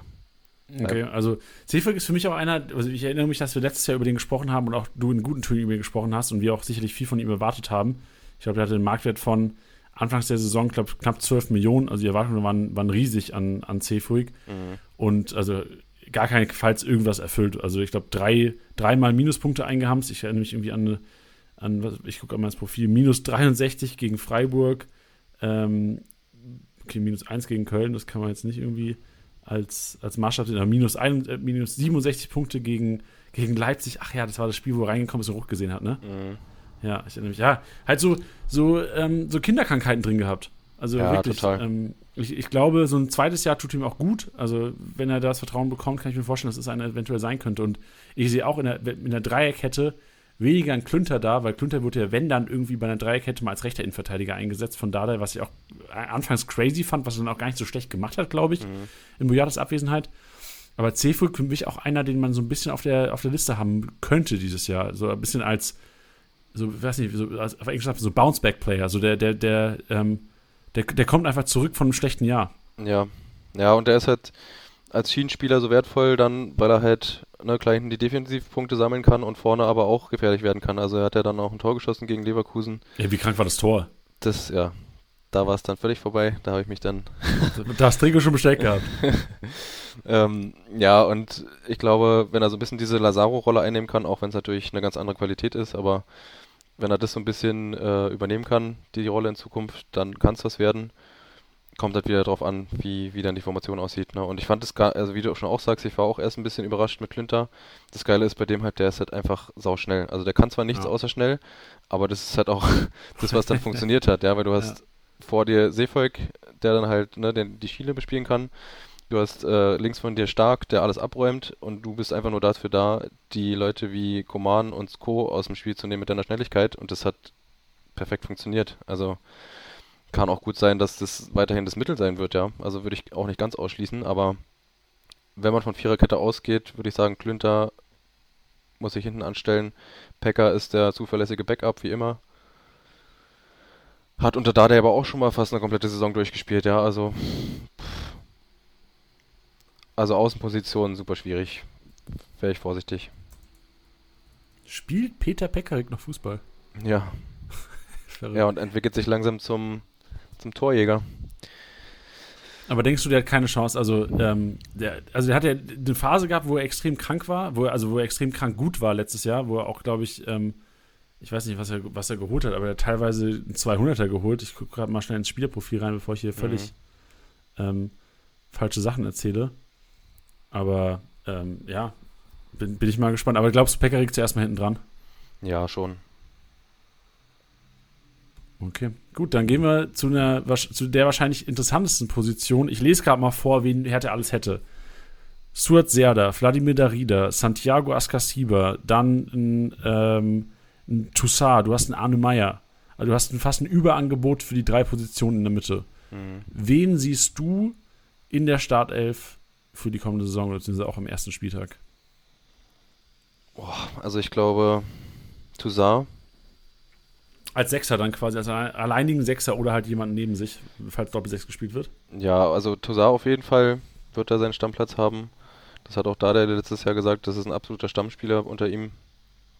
Ähm, aber Askassi war es halt auch so ein richtiges Kampfschwein, wo Dada halt auch mega drauf steht. Ja, also kann auch sein, dass es wieder eine Doppelsechs wird mit den beiden.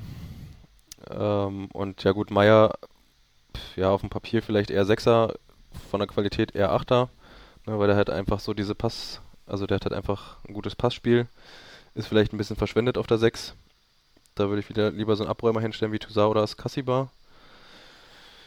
Ähm, ja, also entweder halt ein Sechser, Toussaint oder Askasibar mit Meier und Zerda davor oder halt ja, oder Meier so eine Halbposition zwischen Sechser und Achter, aber Serda auf jeden Fall Achter. Ich denke mal, der wird da sich auch erstmal festspielen. Und der Rieder, gut, man hat es gesehen, also der ist halt einfach so krass konstant, der ist so wichtig für die Mannschaft. Der läuft auch enorm viel, oder? Ist das so die, die, die Laufmaus? Ja, na vor allem trotz dieser ganzen Laufmaus-Geschichten und so. Äh, oh, krankes Wort, Laufmaus, Alter, sorry, ey. immer noch, immer noch Kickbase-Podcast hier, Freunde. Ja, ne, ist der trotzdem immer noch da und äh, jedes Spiel aufs Neue rennt er sich den Arschbund und äh, kommt trotzdem auf die zweitmeisten Torschussvorlagen und die meisten angekommenen Pässe in Strafraum. Und äh, ja, sechs Vorlagen, ne? Topscorer, äh, Top, Top-Assistgeber. Ja, ey, also Darida bin ich auch, ich bin immer noch überzeugt, dass Darida enorm guter Kicker ist. Und ich hätte auch, ich hätte mir gewünscht, dass er bei Tschechien bei der EM auch mehr Spielzeit bekommt. Ähm, ich habe eine kurze Nachfrage zu Tossar. Tossar spielt ja auch zu Olympia. Mhm. Ähm, und wir haben, ich habe gestern schon mal nachgeschaut, ich glaube, fünf Tage vor der Saison oder sowas wäre es dann quasi realistisch, dass er wieder in Berlin ist. Mhm. Ähm, denkst du, das ist ein Faktor oder glaubst du, der ist so eingespielt und kennt sich so gut aus? Ähm, also, also mein Bedenken ist halt, okay, der hat noch nie neben Serda gespielt. Mhm. Ähm, denkst du, das ist ein Faktor für den ersten Spieltag oder braucht man sich da keine Gedanken machen? Naja, Meier und Torunariga sind auch bei Olympia. Ja, das heißt, ähm, das kann auch gut sein, dass es erstmal Askasiba, Darida und wen haben wir da noch in der Mitte? Also ja, Serda. Ja, Serda. Stimmt, der wäre ja dann schon da.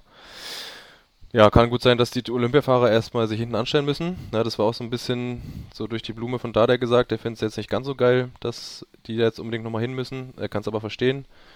Aber die gefährden auch damit natürlich ihren Stammplatz. Ja, also gerade so Meier. Ähm, gut, also ich denke mal, wenn der jetzt wieder zurück ist und äh, dann wird er auch seinen Stammplatz kriegen. Ich meine, der kennt den, glaube ich, seit er 8 ist oder so.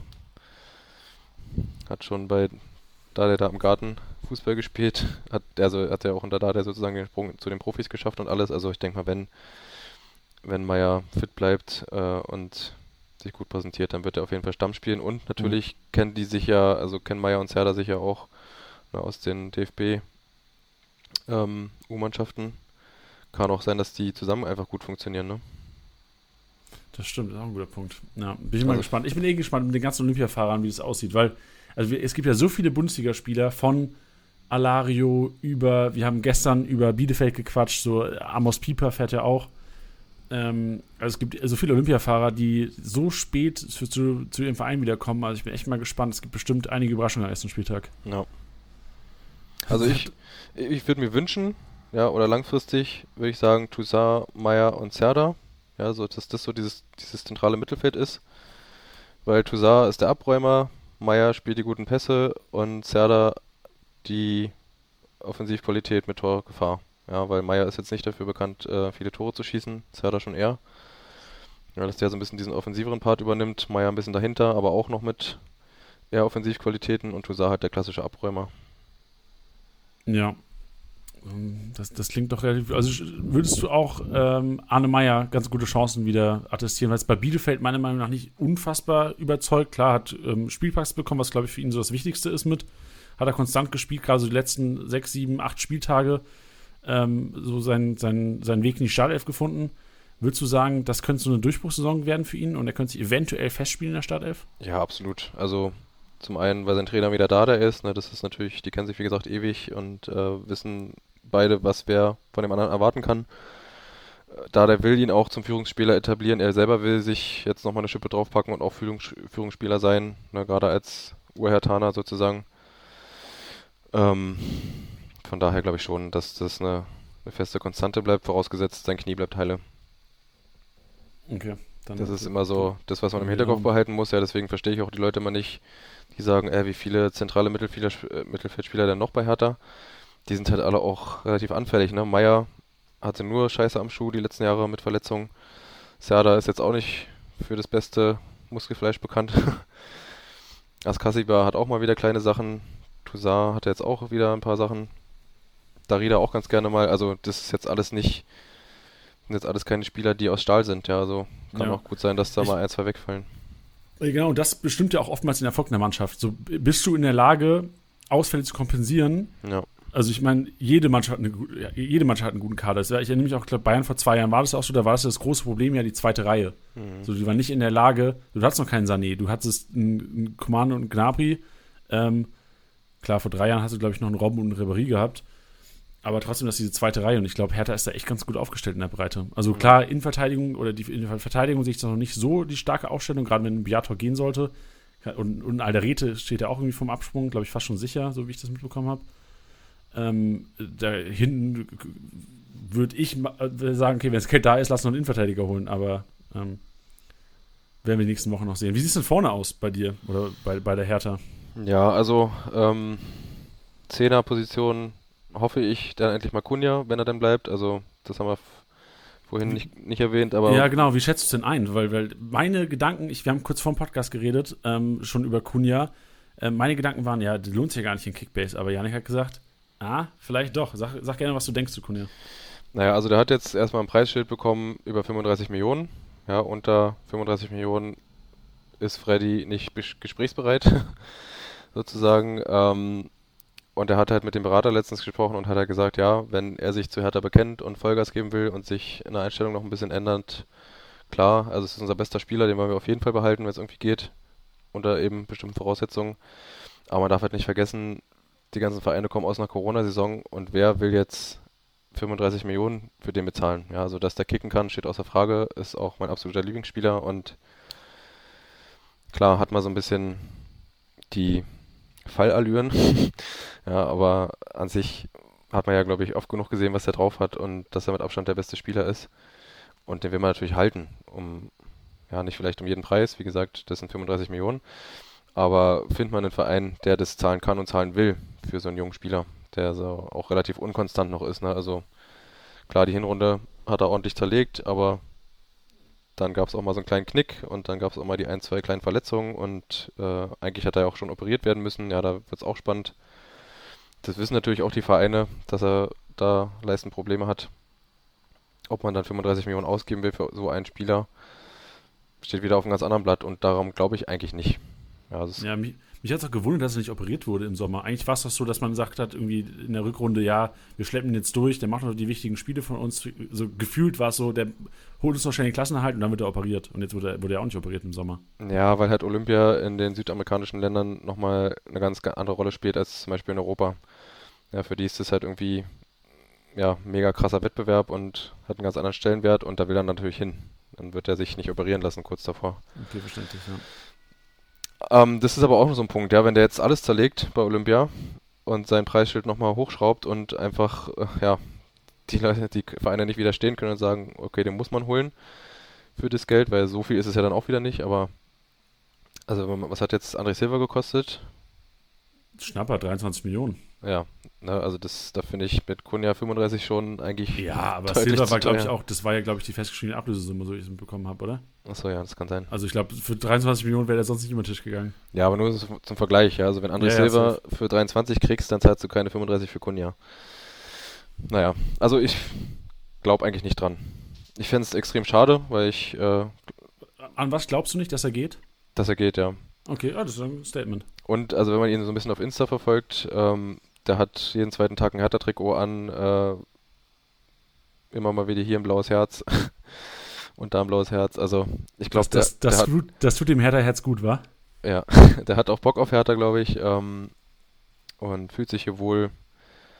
Ja, also ich glaube, wenn das jetzt nicht irgendein mega Angebot kommt, wo er selber auch sagt, äh, da muss ich unbedingt hin, dann wird es schon noch bleiben. Weil ich weiß nicht, ob man jetzt, klar, man kann auch Premier League spielen, aber Leeds United, ja, ist jetzt nicht so ein Upgrade zu Hertha. Das stimmt. Naja. Ähm, wie sieht es wie sieht's neben ihm aus? Also Kunja sollte ja, wenn er bleibt und fit ist, sicherlich gesetzt sein. Ähm, ja. Die andere Personalie, ähm, Piontek, kannst du vielleicht auch noch sagen, fällt ja wahrscheinlich erstmal ein paar Wochen aus oder ein paar Monate vielleicht sogar. Wie sieht es sonst aus vorne? Luke Bacchio, Cordoba, ähm, Chancen für, du hast vorhin schon angesprochen, äh, eventuell ein Dilrosun. Ähm, Selke hast du angesprochen, wie sieht es vorne aus? Ja, also dass auf den Flügeln was passieren muss, ist ganz klar. Ja, bei Luke Bacchio hat man ja gesehen, war der absolute Flop dieses Jahr. Hat mich extrem enttäuscht. Ähm, habe ihn auch ganz anders eingeschätzt vor der Saison noch. Der Rusun halt, wie gesagt, Verletzungspech ohne Ende wieder. Ne? Was der kann, weiß man ja auch. Hat man oft genug gesehen, aber kann sich halt nicht darauf verlassen, dass der fit bleibt. Und Radonic steht auch noch auf der Kippe, ob der zurückkommt. Der hat jetzt auch noch ganz gute Anbe Angebote bekommen von anderen Interessenten. Den hätte ich gerne wieder gehabt. Also da würde ich mich freuen, wenn das irgendwie hinhaut. Aber dann hast du halt ja einen Flügelspieler, der irgendwie vielversprechend war. Und äh, ja gut, Luke Baggio hat es auch drauf eigentlich, ne? aber der muss halt sich zusammenreißen. Taktisch Disziplin, äh, taktische Disziplin und so diese Einstellung an sich, ne, der sieht da oft auch gerne mal lustlos aus, wenn er da über einen Platz hüpft wie ein Känguru. Hat er zu viel mit Ibisevic gechillt? ja, aber weiß ich nicht. Aber auf jeden Fall ähm, muss auf den Flügeln was passieren, da wird auch noch was passieren. Gab ja mal das äh, Gerücht mit Elio Nussi. Das fände ich gar nicht verkehrt, von Southampton. Ähm, aber ja, das ist mal so ein Gerücht, da wird auf jeden Fall noch was kommen. Und ja gut, Konkurrenz zu Kunja wäre ja eigentlich als Zehner noch Boateng. Und Darida kann auch auf der 10 spielen, also auf der 10 wird es sowieso nochmal interessant. Aber davon Vor allem ja auch, ja genau, vor allem ja auch, weil Kunja auch bei Olympia ist, oder? Ja.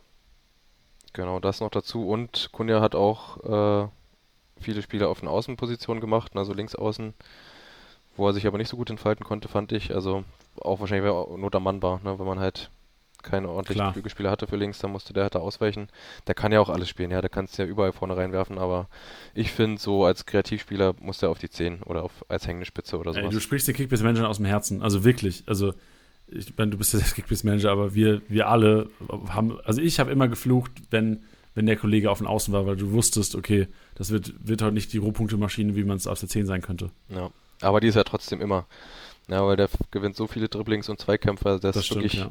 Das, der ist wirklich zweikampfstark auch und das äh, ist bei so einem Spielertyp eigentlich auch nicht selbstverständlich.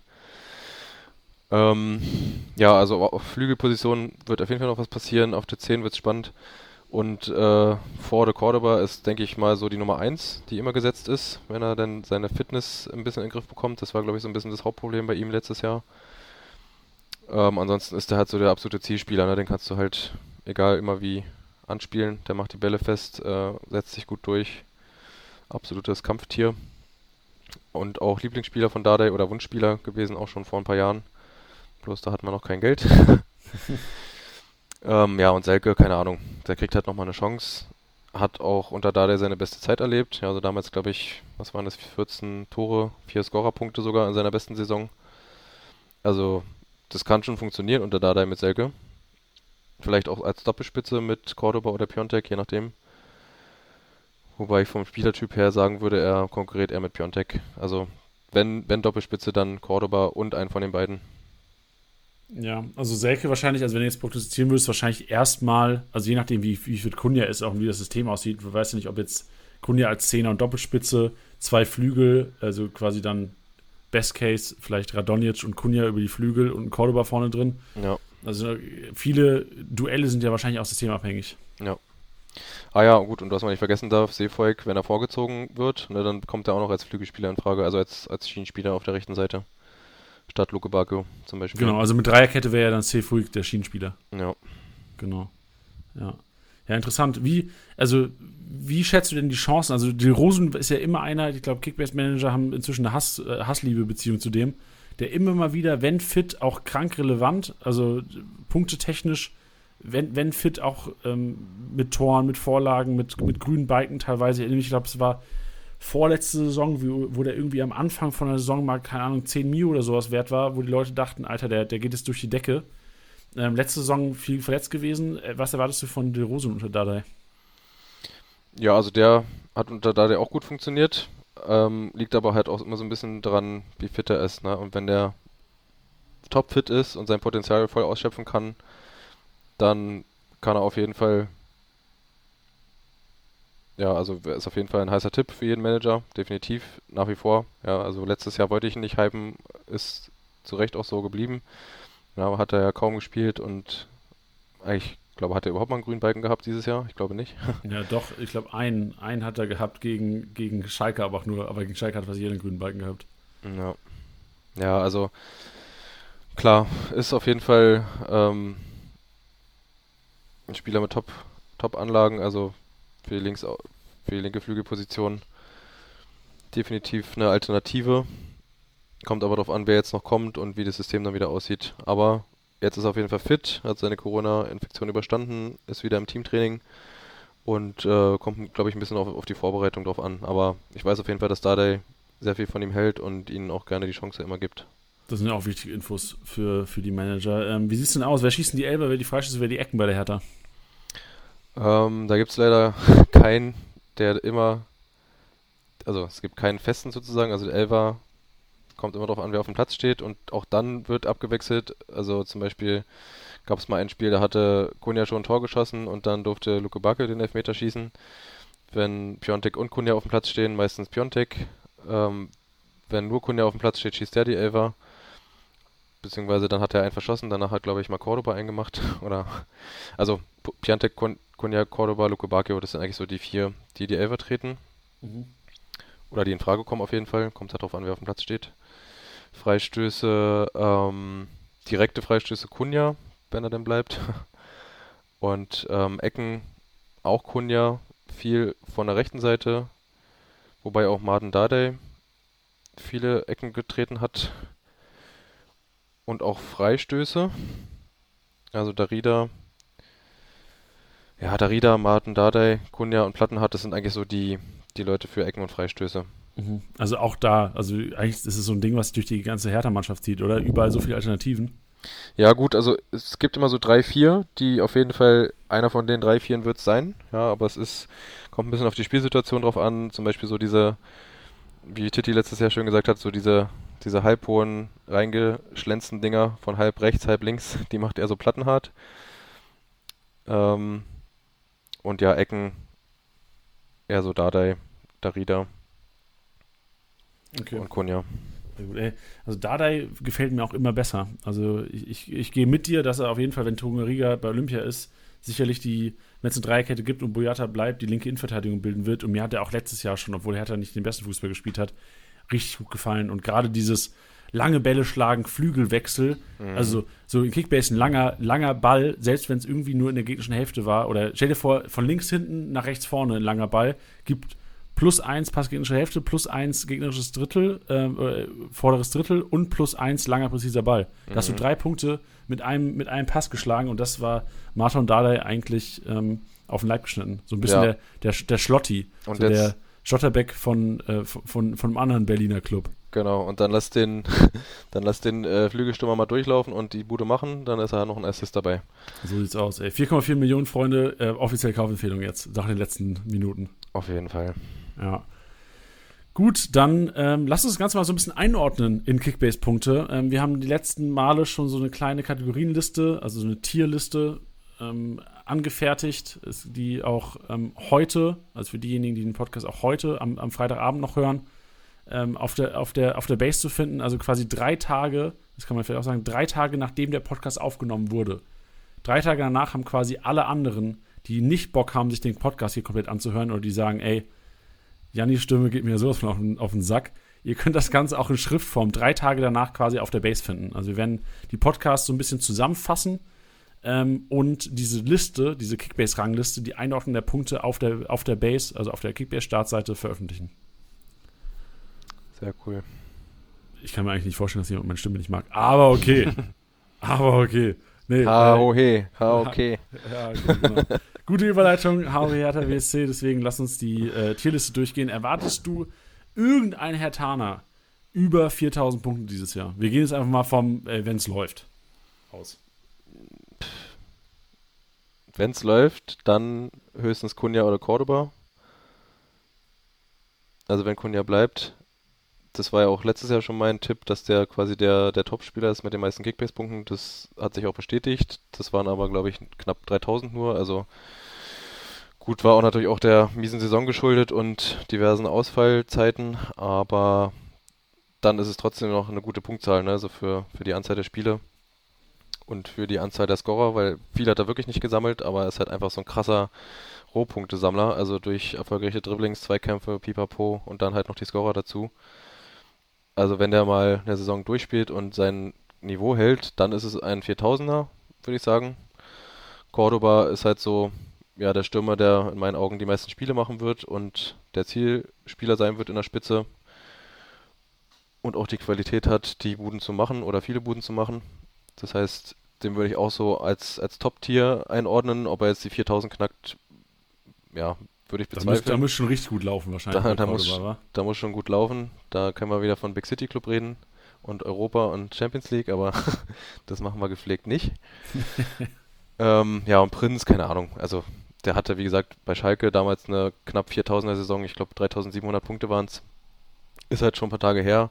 Dass er das Potenzial hat, steht außer Frage. Aber dafür muss er auch die entsprechende Spielzeit bekommen und auch die entsprechenden äh, Punkte liefern, ja. Also der ist so für mich alles zwischen 1000 und 4000, kann man sagen. Also der kann ein Top-Tier werden, kann auch irgendwo sich unten rumkrepeln, weil er eben nicht viel spielt oder wenn er spielt, eben nicht äh, der entscheidende Spieler ist. Aber bei seinen Qualitäten ist alles drin. Ja, vielleicht, vielleicht wahrscheinlich auch so ein bisschen Kunja abhängig, oder? Wenn Kunja gehen sollte, wird er wahrscheinlich die Chance, dass, dass, dass der Prinz mehr Spielzeit bekommt, ähm, steigen. Außer natürlich sollte direkt ein Ersatz kommen. Ja, oder man äh, kriegt es irgendwie hin in einem anderen System, dass die beide spielen, weil ich glaube, ich finde es auch ganz gut, wenn Kunja so ein bisschen entlastet wird. Ja, wenn nicht alles auf ihm hängt, dass er sozusagen der zentrale Spielgestalter sein muss, sondern dass der auch mal einfach Buden macht, ja, dass der eine gute Vorbereitung kriegt, ne, dass, keine Ahnung, Prinz einen geilen Steckpass spielt oder vorher irgendwie eine kreative Idee hat und Kunja die Buden dann macht. Hätte ich auch nichts dagegen. Aber glaube ich. Wird sich zeigen. Ja.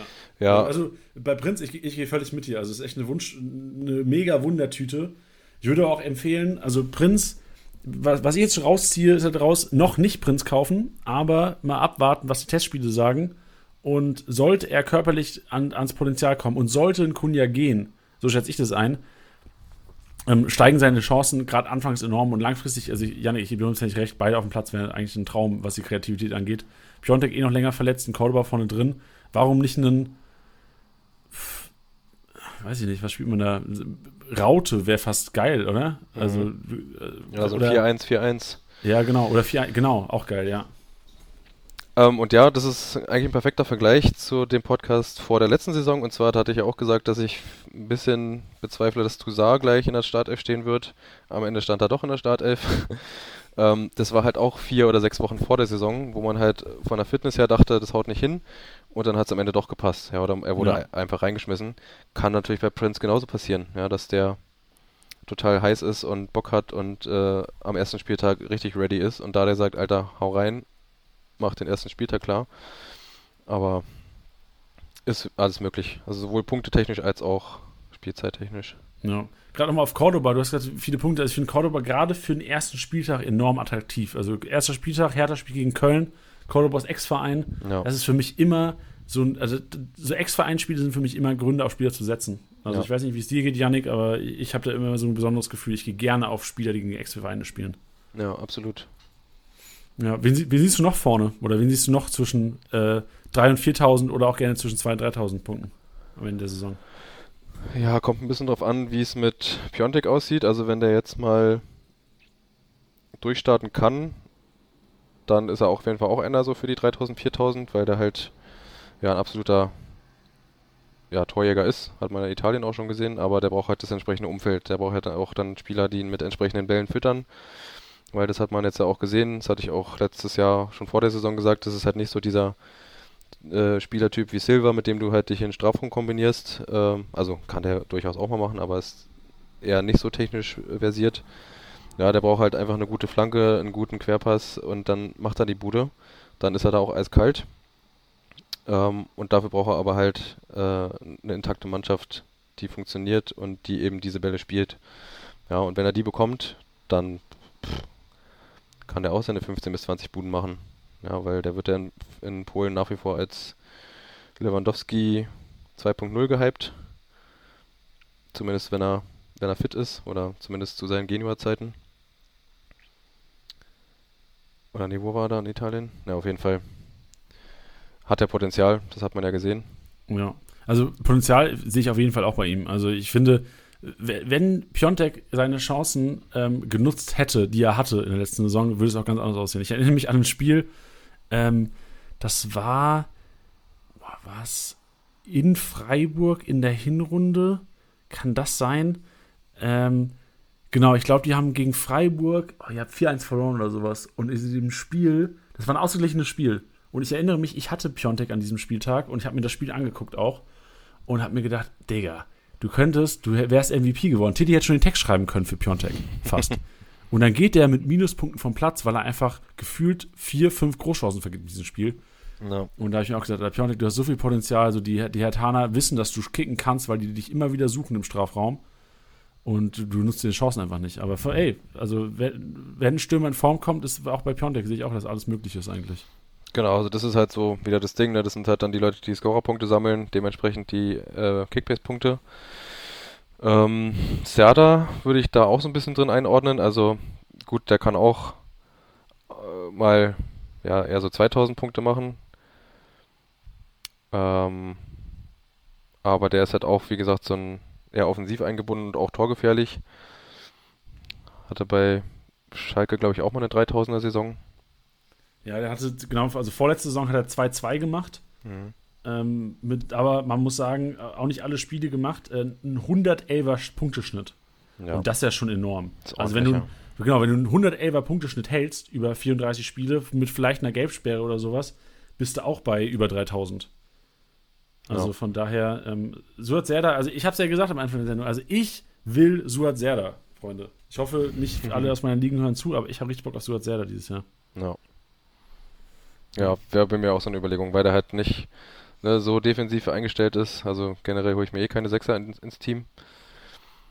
Ähm, aber so ein Siada auf der 8, der auch mal ein Tor schießen kann oder mal einen Assist ja. hier und da vergibt, nimmt man doch gerne. Ja, siehst du punktetechnisch dann auch stärker als ein Toussaint oder eventuell dann ein Arne Meyer ein, oder? Also wenn, wenn ein Mittelfeldspieler zum Torabschluss kommt, dann wird es ja dann, oder wenn einer von den drei in der Zentral zum Torabschluss kommt, dann wird es ja tendenziell eher dann Stuart Serda sein, oder? Ja, also Toussaint hat mich überrascht. Ja, also gut, der hat auch viele Spiele gemacht, aber der hat jetzt knapp 2000 Punkte dann am Ende gesammelt äh, mit, glaube ich, was hat er? Ein Tor geschossen oder mal einen Elfmeter rausgeholt und mal einen Assist oder so. Also viel war da nicht bei, aber waren ganz okay die Punkte, fand ich jetzt nicht so schlimm. Für einen Sechser eigentlich, ne, also. Das stimmt, also ich glaube, eine Bude hat er gemacht. Und sonst, ja, also man, man, konnte wenigstens sagen, wenn er auf dem Platz stand, hat er nicht weniger als ähm, jetzt 20, 30 Punkte gemacht, außer halt, weil es mal gegen Bayern ging oder so. Ja. Nee, aber das ist halt das generelle Problem der Sechser. Ne, deswegen, wie gesagt, lasse ich da klar. immer die Finger von. Ähm, deswegen, also so Meier, wenn der durchspielt, hat er auch ganz gute Punkte gebracht unter Dardai schon. Äh, und ja, Serda, Serda und Meier sehe ich auf jeden Fall vor Toussaint. Ja, wie, wie, siehst in, wie, siehst du in der Innenverteidigung? Also, wir gehen jetzt mal aus von, von Stark, äh, Dardai und Boyata.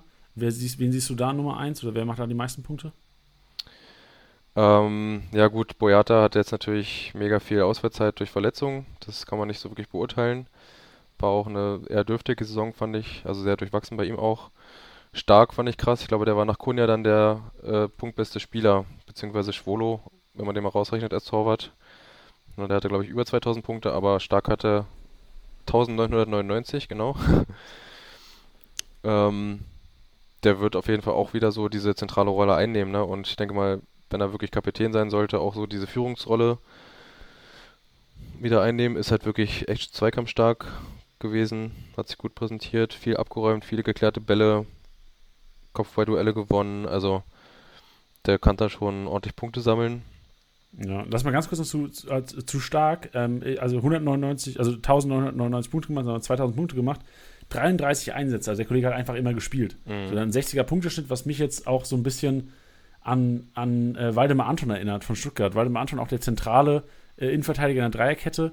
Mhm. Und die sind für mich, also klar sind Sechser noch ein bisschen unattraktiver, glaube ich. Also defensive, spielzerstörende Sechser, wie es ein, beispielsweise ein Askasiba. Mhm. So, also das ist Toussaint vielleicht nicht so ganz, weil er so ein bisschen auch Offensivtragen entwickeln kann. Ähm, aber äh, Anton und auch Stark sind für mich Spieler, die ich eigentlich meide in meinem Kickbase-Kader, weil ich weiß, ich weiß zwar ja, der macht seine 40 bis 80 Punkte eigentlich, also 60er Punkteschnitt geht ja auch so ein bisschen in die Richtung, aber das ist keiner, der jetzt explodiert. Stark jetzt nicht enorm, enorm, enorm kopfballstark, das heißt, bei einer Ecke sehe ich eher einen Boyata in der Luft, der der, der Nummer, Nummer 1 Zielspieler ist. Ja. Ähm, und bei, bei Stuttgart ist es genauso, da ist eher ein Mafropanos oder ein Kämpf-Zielspieler bei einer Ecke als Waldemar Anton. Ja. Und ähm, Stuttgart übrigens am Samstag. Äh, nee, Stuttgart übrigens nächste Woche Donnerstag, Freunde, falls ihr, falls ihr auf Stuttgart wartet. Aber hier schon mal ein kleiner, kleiner Teaser von meiner Seite. Mal sehen, was der Experte da sagt. Aber stark für mich einer, der auch was Spielaufbau angeht. Also die Dreierkette, den Ball über die Mitte spielt, macht selten dann der, der zentrale Innenverteidiger, sondern eher der rechte oder linke Verteidiger, der dann quasi den Pass zum Schienenspieler spielt. Also wenn, wenn die hoch genug stehen zum Sefuig oder links ja wahrscheinlich dann Plattenhart. Also von daher wird, äh, geht meine Tendenz eigentlich immer bei einer Dreierkette, außer du stehst jetzt enorm hoch, wie jetzt, was weiß ich, Leipzig. Da ist es auch, ist geil, weil du, Best Case, du hast Ballbesitz, sorry, dass ich gerade so ausarte hier, aber du hast Ballbesitz und du stehst mit deinen Innenverteidigern in der gegnerischen Hälfte, siehe Orban gegen Bielefeld, damals war es, glaube ich, der als zentraler Innenverteidiger da die Bälle halt einfach zu seinen Rechten, zu Klostermann und Heizenberg gespielt hat, die rechts und links neben ihm gespielt haben und dadurch halt einfach plus eins, plus eins, plus eins, plus eins, plus eins. Und das fällt halt normalerweise beim zentralen äh, Spieler, äh, zentralen Verteidiger in Innenverteidigung komplett weg. Ja, also vor allem, also, wie du schon sagst, also gerade so Spielaufbau ist halt bei Stark eine Katastrophe. Ja, also äh, am besten, ich glaube, irgendeiner hat es mal zu ihm gesagt, du hast hier eine imaginäre Mauer an der Mittellinie. Ja, bis dahin und nicht weiter so gefühlt. ähm, ja. Und die Spieleröffnung macht halt äh, die linke Seite, ne? also meistens halt Dardai.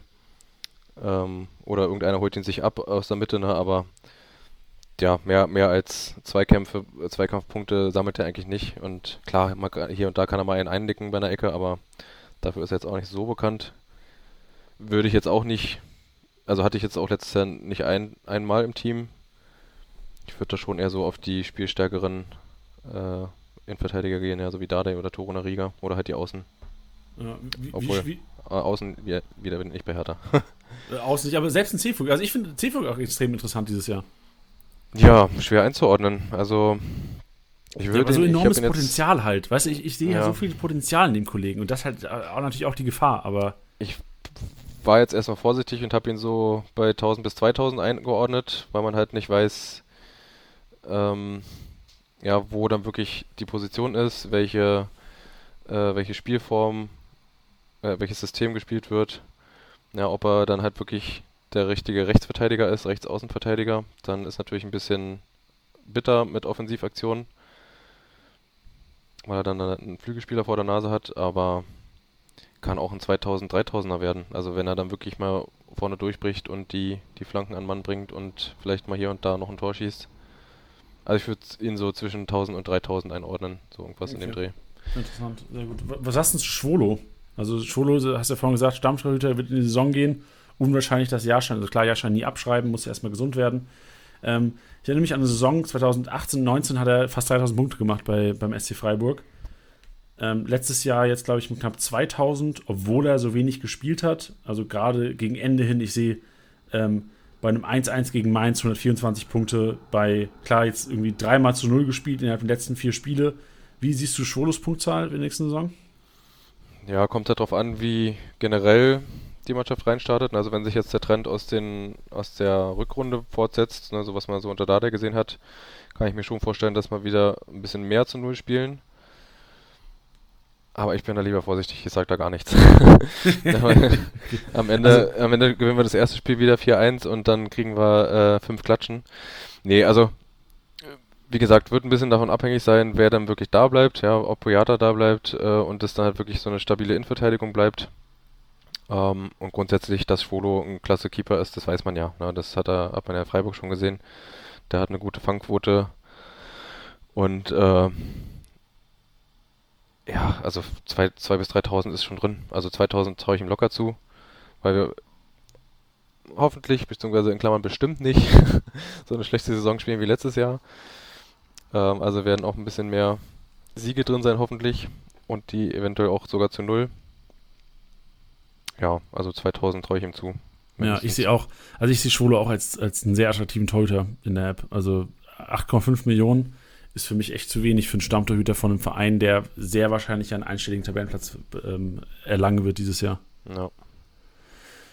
Gut, ähm, Yannick, mega. Ähm, richtiges Brett wieder heute rausgelassen. Ähm, ich, ich würde dir abschließend noch ein paar Fragen stellen. So ein bisschen auf, auf ein ähm, bisschen bombardieren mit Fragen, mit äh, Entscheidungen. Ich habe die, die letzten Gäste habe ich jeweils gefragt, welchen Spieler du am liebsten hättest in deinem Kickbase-Kader. Ich weiß nicht, ob das bei dir Sinn macht, aber wäre es was anderes als Kunja? Oder wäre deine Antwort Kunja gewesen? Meinst du jetzt bei äh, Hertha spezifisch? Genau. Welchen Hertha-Spieler du am liebsten in deinem Kickbase-Kader hättest am ersten Spieltag? Mm, ja, gut, man müsste ja so Sachen wie Olympia mit einberechnen, ne? Oder geht es einfach darum, mal angenommen, der Spieler ist da? Genau, gehen wir mal vom Best Case aus für den Startelf, den du prognostiziert hast. Dann Kunja. Dann Kunja. Ja, ähm, lass uns aber gerne noch so ein bisschen Spielerduelle eingehen. Also, mhm. oder Spielerduelle durchgehen. Ähm, wenn du dich entscheiden müsstest zwischen einem Stark und einem Dardai, wen hättest du lieber in deinem Team? Dardai. Wenn du dich entscheiden müsstest zwischen einem C-Fuig und einem Plattenhard, wen hättest du lieber in deinem Team? Oh. Plattenhard. Wenn du dich entscheiden müsstest zwischen einem Toussaint und einem Serda, wen hättest du lieber in deinem Team? Serda. Und wenn du dich entscheiden müsstest zwischen, jetzt wird es nämlich gegamble, einem Darida oder einem Meier, wen hättest du lieber in deinem Team? Äh, Darida. Starkes Brett. Geil, Yannick. Mit, das mit, war nochmal Druck mit, zum Ende, wa? Ja, mit Begründung oder einfach nur so? Also du kannst gerne eine Begründung hinten rauslassen. Ähm, ja, also jetzt zum letzten nochmal ganz kurz. Darida, wie gesagt, hat mich halt doch nochmal überzeugt mit seinen, äh, ja, mit seinen guten Quoten und äh, Scorerpunkten, die er dann noch wieder gesammelt hat und einfach wieder unter Beweis gestellt, dass er mega wichtig ist für die Mannschaft. Ist dann auch nochmal ein bisschen offensiver einzuordnen als Meier. Ja, der wird wahrscheinlich so zwischen 6 und 8 hin und her pendeln und ähm, ja, vielleicht doch mehr Torbeteiligung dann wieder sammeln. Ähm, ja, Seefeld Plattenhardt, also ich glaube halt wirklich, dass da der, also der ist halt wirklich Plattenhardt-Fan, der wird ihn auch wieder aufpäppeln, dass er wieder zur Topform kommt. Plattenhardt ist wie gesagt stark, was so Flanken und Standards betrifft, also der kann sicherlich auch mal hier und da noch gut Assists sammeln und wird, ja, ist halt auch so, also gut, der ist halt ein gestandener Bundesligaspieler, ne? Und Seevolk ist immer noch in seinem zweiten Jahr erst und muss sich vielleicht noch reinfinden, sammelt vielleicht noch mal ein paar mehr gelbe Karten oder vielleicht doch noch mal eine rote. Ist er auch nicht der der sanfteste Gegenspieler, den man kriegen kann in der Bundesliga. Stimmt. Ja, also auch wenn, wenn ich den echt cool finde, aber ich glaube, wenn ich mich entscheiden müsste, würde ich trotzdem Plattenhardt nehmen, auch wenn die Rotationsgefahr besteht, aber das besteht bei Seevolk genauso. Ähm, gut, was war noch? Serda und Cesar, klar, ne, kein Sechser, und Zerda ja, halt offensiver. Und ich meine, Dardai stark haben wir eigentlich auch abgedeckt, weil du auch gesagt hast, also was für mich, was mir enorm im Kopf bleibt, ist, Dardai ist für den Spielaufbau auch vor allem verantwortlich. Das wird mich sogar, also wir müssen natürlich auch den Preis mit einbeziehen. Ähm, so die Attraktivität von Dardai geht ja fast über die von Boyata. Also klar, Boyata, wenn fit, sicherlich auch mehr Kickbase-Punkte, ja, aber wenn man sich den Preis anschaut von Dardai momentan, ist das ja eigentlich ein No-Brainer. Also, ja, genau. ich, ich sag euch, Freunde, ähm, ein Dardai, ein Serda und ein Cordoba, das sind so meine drei Takeaways, vielleicht ein Seefuig, gerade für den ersten Spieltag enorm relevant. Oder sogar auch ein Plattenhard für den ersten Spieltag, wer weiß. Ja, absolut. Stark. Janik, hast du noch abschließende Worte an unsere Hörer? Ähm, ja. Gibt es also, irgendwas, was du noch, noch nicht sagen wolltest und nicht gesagt hast oder nicht gefragt wurdest von mir? Boah, da wird mir einiges einfallen. Nein, Quatsch. ähm, also grundsätzlich, wie gesagt, also letztes Jahr habe ich es leider nicht ganz so deutlich gesagt, aber bitte Leute, bleibt vorsichtig mit Hertha. Ja, äh, es ist viel Umbruch da, es sieht alles gut aus, es sind endlich mal Leute da, wo man ja das Gefühl hat, da könnte es jetzt mal funktionieren. Der Kader ist echt in Ordnung. Es sieht alles eigentlich ganz gut aus, aber es ist halt Hertha BSC. Es ist eine alte Dame, die ist nicht mehr die schnellste, die braucht ein bisschen für die Entwicklung. Und ähm, ja, also kann ich nur mit auf den Weg geben, mit Vorsicht zu genießen, aber es ist sicherlich äh, eine Mannschaft, die jetzt äh, nicht wieder abstiegsgefährdet ist. Hoffentlich. Okay, sehr schön. schön schöne abschließende Worte. Und ich, ich kann direkt mitgeben, äh, Janik, ich erwarte dieses Jahr einiges von der Hertha. Ich als nicht Hertaner und, und nicht Hertha-Fan kann das ja sagen. So aus Kickbase-Sicht ist Hertha für mich genauso, das kann ich auch schon mal sagen. Äh, Gladbach kommt am Samstag, die, die Episode, wie die Gladbacher. Zwei Teams, auf die ich enorm setzen werde, glaube ich.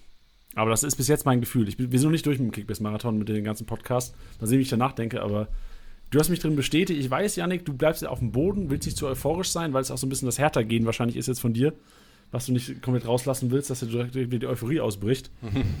ähm, aber ich, ich, ich, ich, löse so ein bisschen die Euphoriebremse, glaube ich, heute. Naja, man sagt ja auch ganz schön, äh, no risk, no fun. Ne? Also richtig, genau, richtig. Wir wollen Spaß haben in der App. richtig. richtig. Geil.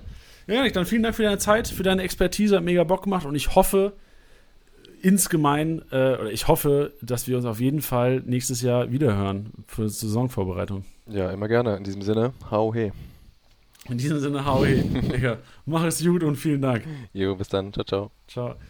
Ja, Leute, das, das war Yannick. Ey, Freunde, ihr habt 90 Minuten Podcast gehört jetzt. Das war ein Brett. Ähm, gönnt euch eine Pause, trinkt was und wir hören uns hoffentlich dann morgen wieder oder wann, wann immer ihr den Podcast gehört habt. Ihr hofft, ich, ich hoffe, die anderen zieht euch auch rein. Ähm, wünsche euch eine schöne Saison und für diejenigen, die sich heute direkt reingezogen haben, am 9.7., ähm, ihr seid die geilsten. Die anderen sind natürlich auch alle, alle geil. Aber wir hören uns wieder morgen, äh, wenn es heißt Borussia Mönchengladbach. Janis zweite Go-To-Mannschaft ähm, seid, seid, könnt ihr was? Seid ihr was für alle anderen auch? Oder ist das nur gehypt von meiner Seite? Schönen Abend zusammen.